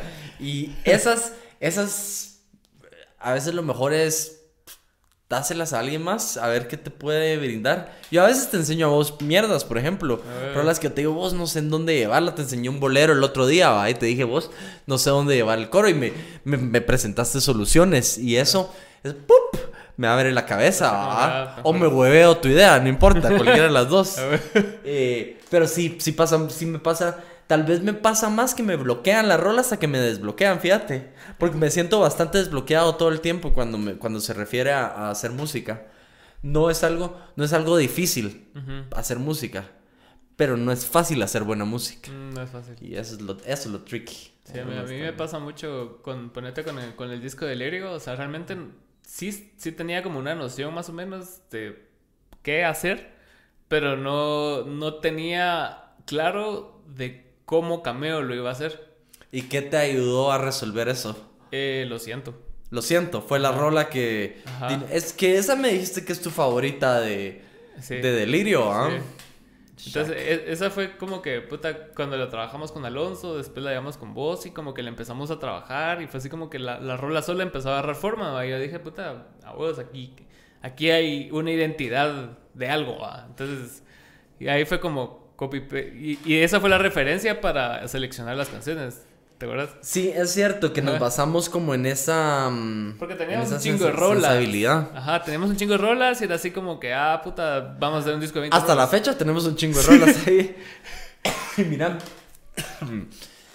¿Qué, mm, ¿Qué te hace a vos o qué te permite a vos discernir si querés colaborar con un artista o no en tal rola o si pertenece a alguien más o si va en cuál de tus proyectos? ¿Qué es lo que te da a vos esa, esa capacidad, esa, esa sensibilidad? Uy, no sé. Fíjate que cuando, pues, en los featurings que hemos tenido, o sea, en tu cama era porque me llegó un vergo Jeff Tucker. Escuché su rol. su Sí, primera acaba de sacar eh, Depresión Tropical, creo yo. o- No sé. ¿No te recordás que sacó un disco que se llama Depresión, Depresión Tropical? Buen nombre. No, porque está haciendo referencia a la emoción y al clima. No, el set sacó eh, a todo volumen. Ok. La música a todo Ajá. volumen. Hombre, qué lindo te salió. Y la escuché Y yo fui, qué puta, qué talega esa rola, ese cerote, ¿quién es? va? Y lo vi y era como que el psychic de Contra. Ay, ¿No al conocías principio. a Jeff Tucker a todo esto? Qué loco, Cerote. Yo pensé que sí lo conocías. No. Y como de ahí había venido tu referencia para trabajar con. no, con- yo lo con conocí Tucker por Boy. Kevin. Por Kevin Coyote. Kevin Coyote. Kevin Coyote hizo un, un asado en su casa y está ese Y ahí estaba Mr. Tuck. Ajá, y empezamos a hablar y fue así como que, o sea, no, no- conectamos en niveles, solo fue así, ¿qué onda? ¿Qué onda? Y ah, Órale, órale. va. Y después yo me quedé así como que puta, sería talega trabajar con ese pisado. Y después con Manuel hicimos una rola que se llamaba Tiembla, ¿te acuerdas? Ajá. Ajá. Entonces Manuel me presentó la idea de la rola y yo, yo la desarrollé. Yo dije, esta rola sería interesante trabajarla con ese pisado y se, y se la mandé. Entonces el pisado así, al, pues ese te trabajaba bien rápido el verga. Entonces, al, día, si- al día siguiente me mandó todo el beat de la rola, ¿va? Mira, la cambié un poco y la puse más tucu. Le agregó ese zambado, ¿ah? Esos violines como de. Ajá, y yo, verga, qué buena rola. Después llegó a los ensayos, creo que. Y ya, y después ya la grabamos con voz. Ujú. Entonces ya. Y ahí tomó otra forma. O sea, sí, siempre que la. O sea, siempre que la trabajamos entre nosotros, o sea, antes de que vos tocaras en la banda, era así como que, ah, sí, aquí está la rola, más o menos sabíamos llevarla a 8, ponete. 7. Ujú. Ya de 7 a 10 era tuyo. Mira, qué, qué curioso, qué curioso. Esa rola no sería lo mismo sin Jeff Tucker, estoy de acuerdo. Y, y, y ahora que lo mencionas, esa fue la primer collab eh, real, porque habíamos tenido como el Monkey nos había grabado unas, Sí. unas armonías y ese tipo como de Ah, intervenciones, ¿va? Pero collab, collab, esa fue la primer collab, ¿va? Y aparte de esas intervenciones del Monkey, estaban inspiradas en Queens, porque me llegó un vergo el, el disco, el, el último que sacaron que sonaba Queens. Ajá. ¿Cuál era? Like a clockwork. Esa mierda. Tenía un vergo de voces de Mara De, Talega. de amigos, ¿va? Alex Turner, Dave es Grohl, cierto que tenía- Trent. sí. Y, o sea, ni los escuché y a mí me pareció súper cool eso, entonces yo dije, usemos al Monkey. Sí, y quedó re bien, quedó Sí. re bien. Cada vez que puedas usar Monkey, bien. o sea, esa es la lección de todo este podcast. Cada vez que puedan, usen a David Lemus. Abúsenlo. Entonces con Tucker fue así como que yo quiero trabajar con estudiante porque hasta la fecha se me hace que es una maravilla. Sí, pero- sí, sí, sí. Yo también le, le tengo mucho. Y eso que yo no consumo ese tipo de música. Sin bueno. embargo, Jeff Tucker siempre me ha parecido lo mejorcito y de lo más.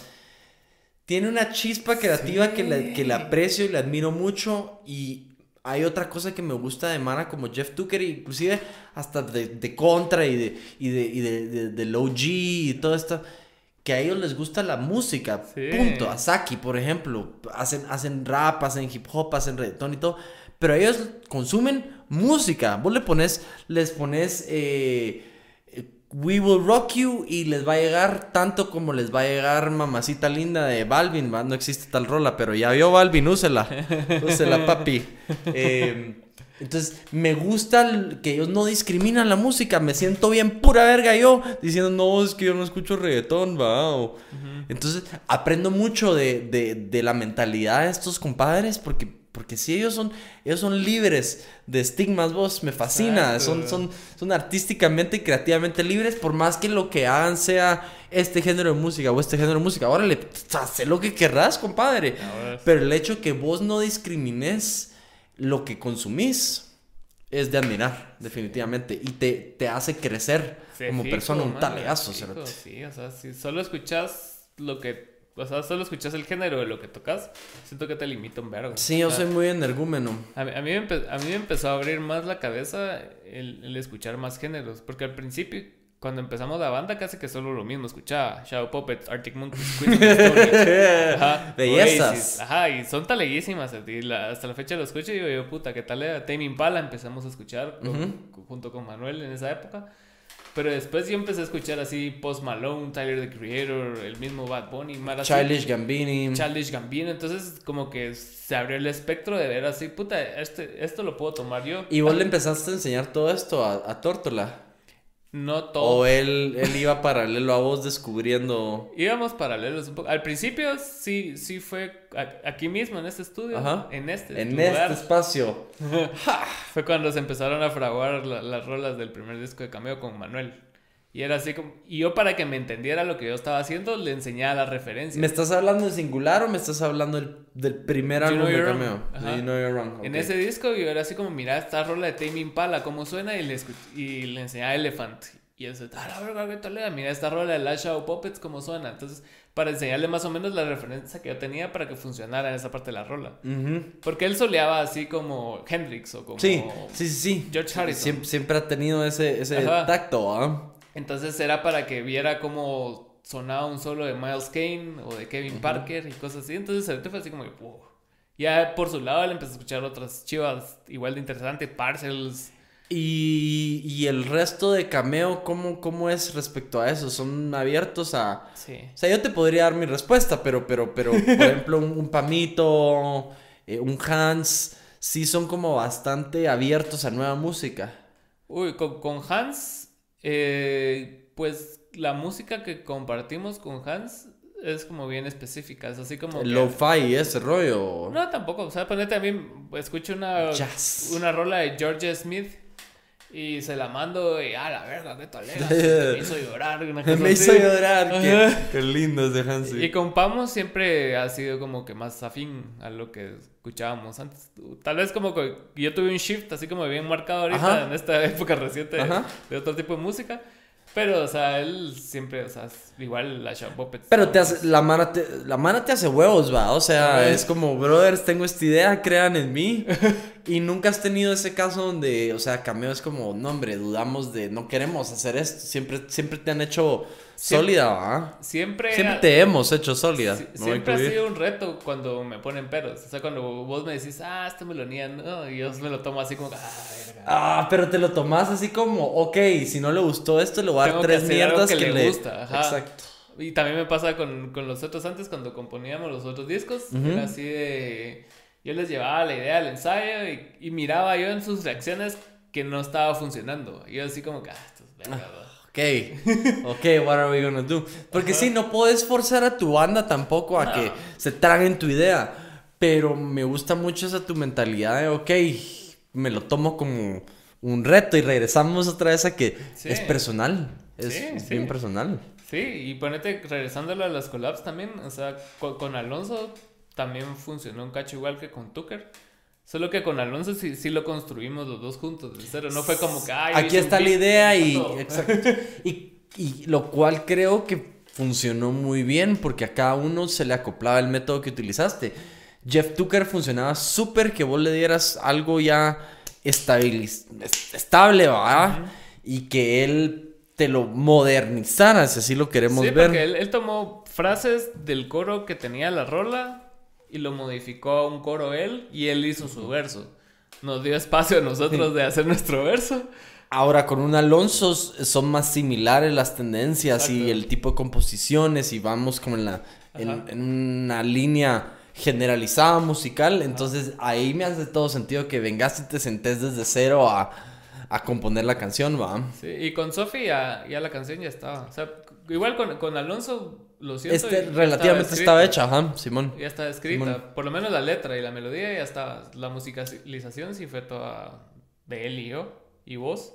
Y de ahí, con dos flores, sí fue como insertar a Sofía ahí. Sí, y me, me gusta, me gusta, me gusta la, la idea de Dos Flores de dejar la narrativa femenina cantada por un hombre. A ver, Ah, y después al inverso, no es narrativa masculina cantada por una mujer, pero, pero me gusta que se mantenga eh, en, en narrativa de, ajá, en ella, toda la canción, fabuloso, mano. Y escuchar a Manu cantando como una, como una ella es, mm, Dios, Dios bendiga a todos los mortales. Pero sí, y a vos, y a vos produ- producir así co- cosas como cameo, como voodoo, o sea, ya, ya te pregunté, o sea, que, y me contestaste que, que habías aprendido, pero en, en esas experiencias, ¿cómo, has, ¿cómo ha sido como tu enriquecimiento más allá del aprendizaje que tuviste técnico? O sea, que vos dijiste, ah, puta, esta forma de composición está talega, me la voy a agarrar, o me la voy a bolear. me la voy a ver, y cosas así. Mira, te iba, te iba a sonar así bien cheesy y te iba a decir que lo más importante ha sido la amistad que he desarrollado Ah, bueno. con la gente que he trabajado. Pero si nos pasamos un cachito a ese, a ese aspecto como de composición y, y bla, bla, bla. Es una buena pregunta, fíjate. No sé cómo, cómo será realmente, pero cada vez que trabajo con alguien termino escribiendo rolas similares a lo que acabo de trabajar o empiezo a desarrollar ideas similares. Y eso es, eso es pura reacción de estar compartiendo tanto tiempo con, con, con, con ese, ese tipo de composiciones y todo. Eh, pero, pero sí, no recuerdo algo que, que conscientemente yo haya dicho, Matanga dijo la changa, ¿va? Más bien es como... mm, Es como sí, de repente me doy cuenta que escribí una rola muy... Algo que vos hubieras escrito, por ejemplo. des- después de haber estado grabando durante seis meses, ¿va? Es como, oh, y qué linda esta rola. Eso es de, eso es de cameo, ah, no, pero podría ¿Y, y vos solo te lo pusiste o alguien te dijo o algo? Eh, ¿De qué cosa? De, de- de que yo me doy cuenta que son Ajá. similares. A veces, a veces sí me dice Pelón, por ejemplo. Pelón es como bien honesto en ese sentido. Y está bueno, se lo acepto un montón. A ver. Si me dice, vos, esta rola suena muy como a, a- a algo con Alan, va. O esta rola suena muy a- al Monkey de Filoxera. Digo, sí, tiene, todo- tiene toda la razón, va. No puedo escapar de la gente que, que admiro y me, y me, me influencian en mi, en mi día a día, va. Totalmente. Pero sí, ¿qué, qué tal era eso de, de compartir con bastante Mara? A mí con, el pelón me gustaba trabajar bastante porque él fue también pieza importante de la banda Sí. en los inicios. Sí tuvo su periodo echando verga con ustedes, va. Ajá, y y de hecho compusimos bastantes rolas con él. O Puta. sea, ajá, Solo que nunca va a haber un centavo de las regalías. jamás. Porque no hay regalías. Ajá, pero qué, qué bueno que viniste, ya era hora que vinieras al podcast. sí, ¿cuánto llevábamos intentando hacer esto? Ah, Múltiples meses, Desde que empecé el podcast. Creo que la primera vez que me dijiste fue como en el tercer o cuarto episodio. Me dijiste, Charlie, venido, cerote ahí me tenés la otra semana. Hagamos de cuenta que esta fue la otra semana. Aparte, nunca te especifiqué cuál otra semana. ¿de qué mes? o de qué año. Sí, lo, lo bueno de este formato es que no, no es temporal, sino que, o sea, esto pudo haber sido grabado en marzo y nadie sabe. No, nadie sabe. Es más, fue grabado en marzo 2019. 2015, iba a decir yo. Pero, pero ya me mataste, la broma.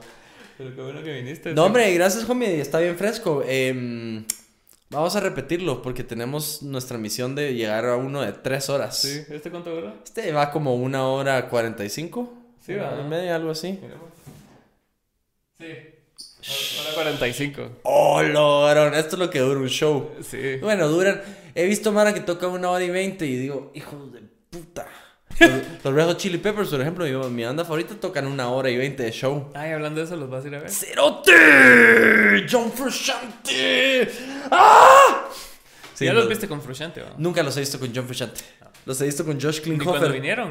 Ni cuando vinieron ya tenían a Josh en la banda. Ah. Entonces, y de huevísimo, man, una experiencia mágica. Cada vez que los he visto ha sido la gente que tiene la oportunidad de ver a sus artistas favoritos. Es, es una cosa inexplicable, es magia, es, es una magia pura, absoluta, pero yo, algunos sabrán de que mi mayor influencia en la música es John Frusciante. Me hueveo todos mis solos de guitarra de John Frusciante, mi tono de guitarra suena John Frusciante. Dejémonos de babosadas, Charlie Frusciante. No, no porque no soy tan bueno como John Frusciante para llamarme así. Pero regresó a los Chili Peppers y anunciaron fechas de conciertos y mira, sin ver la billetera fue como compremos boletos. Si no, los, si no hacemos esto ahorita, no nos vamos a obligar a ver cómo putas hacemos para irlos a ver. O sea, aunque nos endeudemos, pero no lo vamos a hacer y yo aprecio mucho la oportunidad que le da la vida a uno a veces de poder ver a sus artistas favoritos. Tuve la bien. oportunidad una vez de ver a Paul McCartney en vivo y mi mundo nunca volvió a ser igual.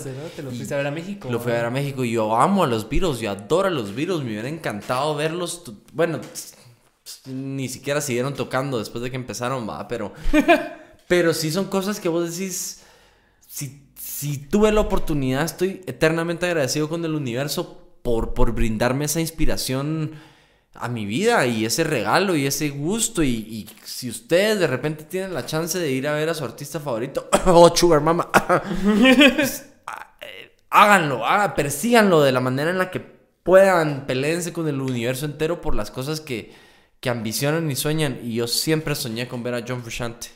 Y se presentó Homie y... ¿Cuándo es eso? Puedo gritar como, como niña. Eso va a ser en junio, junio 7, una Ah, mierda ¿el así los vamos a ir. Sí, el otro año, así con A mí me pasó cuando fui a ver, cuando, cuando fui a ver a Metallica y eso que Metallica no es de mis bandas favoritas, Pero a la gran puta. pero me cagué. O sea, Perdón, tenía que decirlo. ajá, me cagué porque mm, o sea, los ves cre- creciendo, ¿será? Te los ves en MTV, los ves en VH1 y en todas esas mierdas y es así como que los ves ahí ahí tocando la rola que a vos te llega a ellos, así como que a la verga. Rompes un cacho el paradigma ese de que son falsos y viven en un mundo de píxeles. Ajá. Y en realidad son, son personas reales Y están ahí. con, y con el mismo... Y, y tal vez no te percatas, pero la entrega de estos artistas a su craft es fuera de este mundo. Vos, la mara le tira verga a Lars Ulrich y quiero, quiero hacer algo para la gente que le, le tira madre a Lars Ulrich. Como mierda. La- Lars Ulrich, mano, digan lo que digan, es exactamente lo que tiene que ser para una banda como Metallica y es, es un ser humano que se ha fajado el culo por llegar a donde está. Él es el motor de esa banda. Mano, ¿sabes? sin O sea, él no hay Metallica. En lo que Hetfield se va a rehab cada dos días. Cada- a nosotros no te les vale verga. Ese pisado es el que está ahí Empujando la banda para adelante. demandando a Napster. Cabrón, vos iba adelantadísimo a los tiempos y la gente en vez de en vez de apoyarlo le tiró mierda a vos. Sí. Merece una disculpa por eso también, Lars. De parte de toda la humanidad deberíamos firmarle una Puta, carta. por él hay Spotify. Exacto, eso es lo que voy. Este brother estaba tratando de decirles a las disqueras, brothers, métanse en la movida, no sean imbéciles. Pero no, ¿ah? Hasta que tuvo que venir alguien a hacer la movida de tigre, ¿va? Ese fue un gran momento en la historia, cerote, y lo Súper, vivimos, cerote. súper, O sea, cuando Napster salió, toda la mar así bajando. Era increíble, mierdas yo, yo bajando mierdas feliz. Bajabas puta la canción de no sé, no- ni siquiera te venía como el artista se llama, ¿ah? Sino, sino la chua chua, ¿ah? Pues sí, y me encanta es, es- esos momentos históricos porque le dan un talegazo al status quo de a huevo, Sí. hacerte, los deja cagando, mano. ¿Sabes? Así como las disqueras no supieron reaccionar, cerote. No. Estaban tan seguros de su modelo, de que todo estaba funcionando como ellos querían. Y ese cerote fue así como, no, yo les hueveo todo. Y sabes qué es, sabes qué es lo que lo que hace que yo me fa- facepalmee la cara un cacho que ves a estas grandes corporaciones que su motivador principal es hacer un fucking dinero, ¿ah? Dinero, dinero. eh, y entonces viene y aparece un, mo- un momento importante en, en la historia donde las cosas o cambian o cambian. Y en vez de adaptarse a estos modelos nuevos, deciden sacrificar ingresos económicos extraordinarios durante los 15 años por ser torpes y testarudos, va. Sí. Cuando pudieron haber hecho una cantidad estúpida de dinero de un solo, en vez de pelearse con Napster, es como, ¿sabes qué? Te compramos, maje. Ajá. Te compramos y vamos a poner un servicio de suscripción, va. Es lo que hace ahora Amazon y lo que hace Facebook y toda la mara. Cuando alguien sale con una mierda así, Se van al espacio. Ah, no. también lo compran. Sí, ¿lo compraste de una vez? Instagram pegó, ah, órale. Compramos. Es mío. ¿O si crees que alguien, a- alguno de esos va a comprar TikTok? O sea, mierda No vino a cambiar creo. un cacho el juego también. No creo. ¿Sabes que El otro día estábamos Es que hablando es- con el- eso, eso ya es otro pedazo, porque es una aplicación china. O sea, Sí. China es. Ah, bueno, sí, la- lo- el papeleo para poder hacer una merge así está de la gran Ah, puta no, también. aparte, pero o sea, la, la relación China-Estados Unidos no, es- no está como para que se estén dejando comprar uno del otro. se les- esa mierda es. Es- es- esa es la guerra de, de, Ajá. les- de quién orina más lejos. Exacto. Ah. Entonces los chinos no van a hacer así, "Ah, Zuckerberg ni a putas me va a comprar esta mierda. Qué loco vos, yo me pongo a pensar un cacho así como se, también se va a perder un cacho la, la- los créditos para los artistas, porque ahora es como la canción de TikTok, ya no es la canción de, de Olivia Newton-John, va, o de We Go Sí. Together, sino que es la canción de TikTok y así van a crecer los virus, pensando en la canción de TikTok. Sí. Va, y inclusive he pensado que TikTok su movida más sensata sería ahorita poner una disquera o una, una agencia de publishing o algo como, o sea, porque ellos mismos podrían estar ya grabando y publicando su música, ¿va? Sí, y cortas el middleman y te quedas con más pisto y olvídate. Sí, Ya hay ideas, carnales. Ponete los TikTokers tienen tratos con las. Seguro que los influencers también. con las disqueras de promover música y hacer las virales. Entonces ponete, Justin Bieber le te va a pagar a vos X cantidad porque vos le hagas Para viral su rola. Exacto. ¿Y, vos crees que ahí pierde un cacho como de, de prestigio el, el, el, arte? ¿Se pierde un cacho el artistry a la hora de que sucumbir a esto? ¿O lo ves como un proceso natural nada más del, de la evolución de... Yo siento que es un, es un proceso natural que, que nunca lo de antes va a, seguir pasando. Porque ponete cuántas aplicaciones no han habido y cuántas aplicaciones se han muerto. Correcto. Y, o sea, y, al final solo son, son medios para algo. El problema es cuando vos dependes de la plataforma. Ahí es cuando vos te volvés obsoleto. O sea, cuando sos TikToker, cuando sos Instagramer. sí, en vez de ser un artista que lo que va a hacer es adaptar su contenido a los puertos de, de, Porque entrega. Esa, es la ventaja que tienen los músicos. O sea, ponete, o sea, el producto y, tu mierda es la música. y eso no va a cambiar dependiendo de la plataforma. Vos te adaptas a las plataformas para que tu música suene, pero si la plataforma muere, tu música va a seguir. Tu música sigue, correcto. Ajá, entonces si sos solo TikToker, o sea, ¿qué va a pasar después? A menos que te vuelvas empresario y esa mara que es cabrona y se diversifica. ¿Qué irán a hacer cuando tengan 75, 80 años, Cerote? Toda esta mara. Ser millonarios. Sí. Buena respuesta. Buena respuesta. Sigan sus sueños, niños. Sean TikTokers. y con eso cerramos el episodio de hoy. Ah, bueno, te lo cuidas. Una nota alta.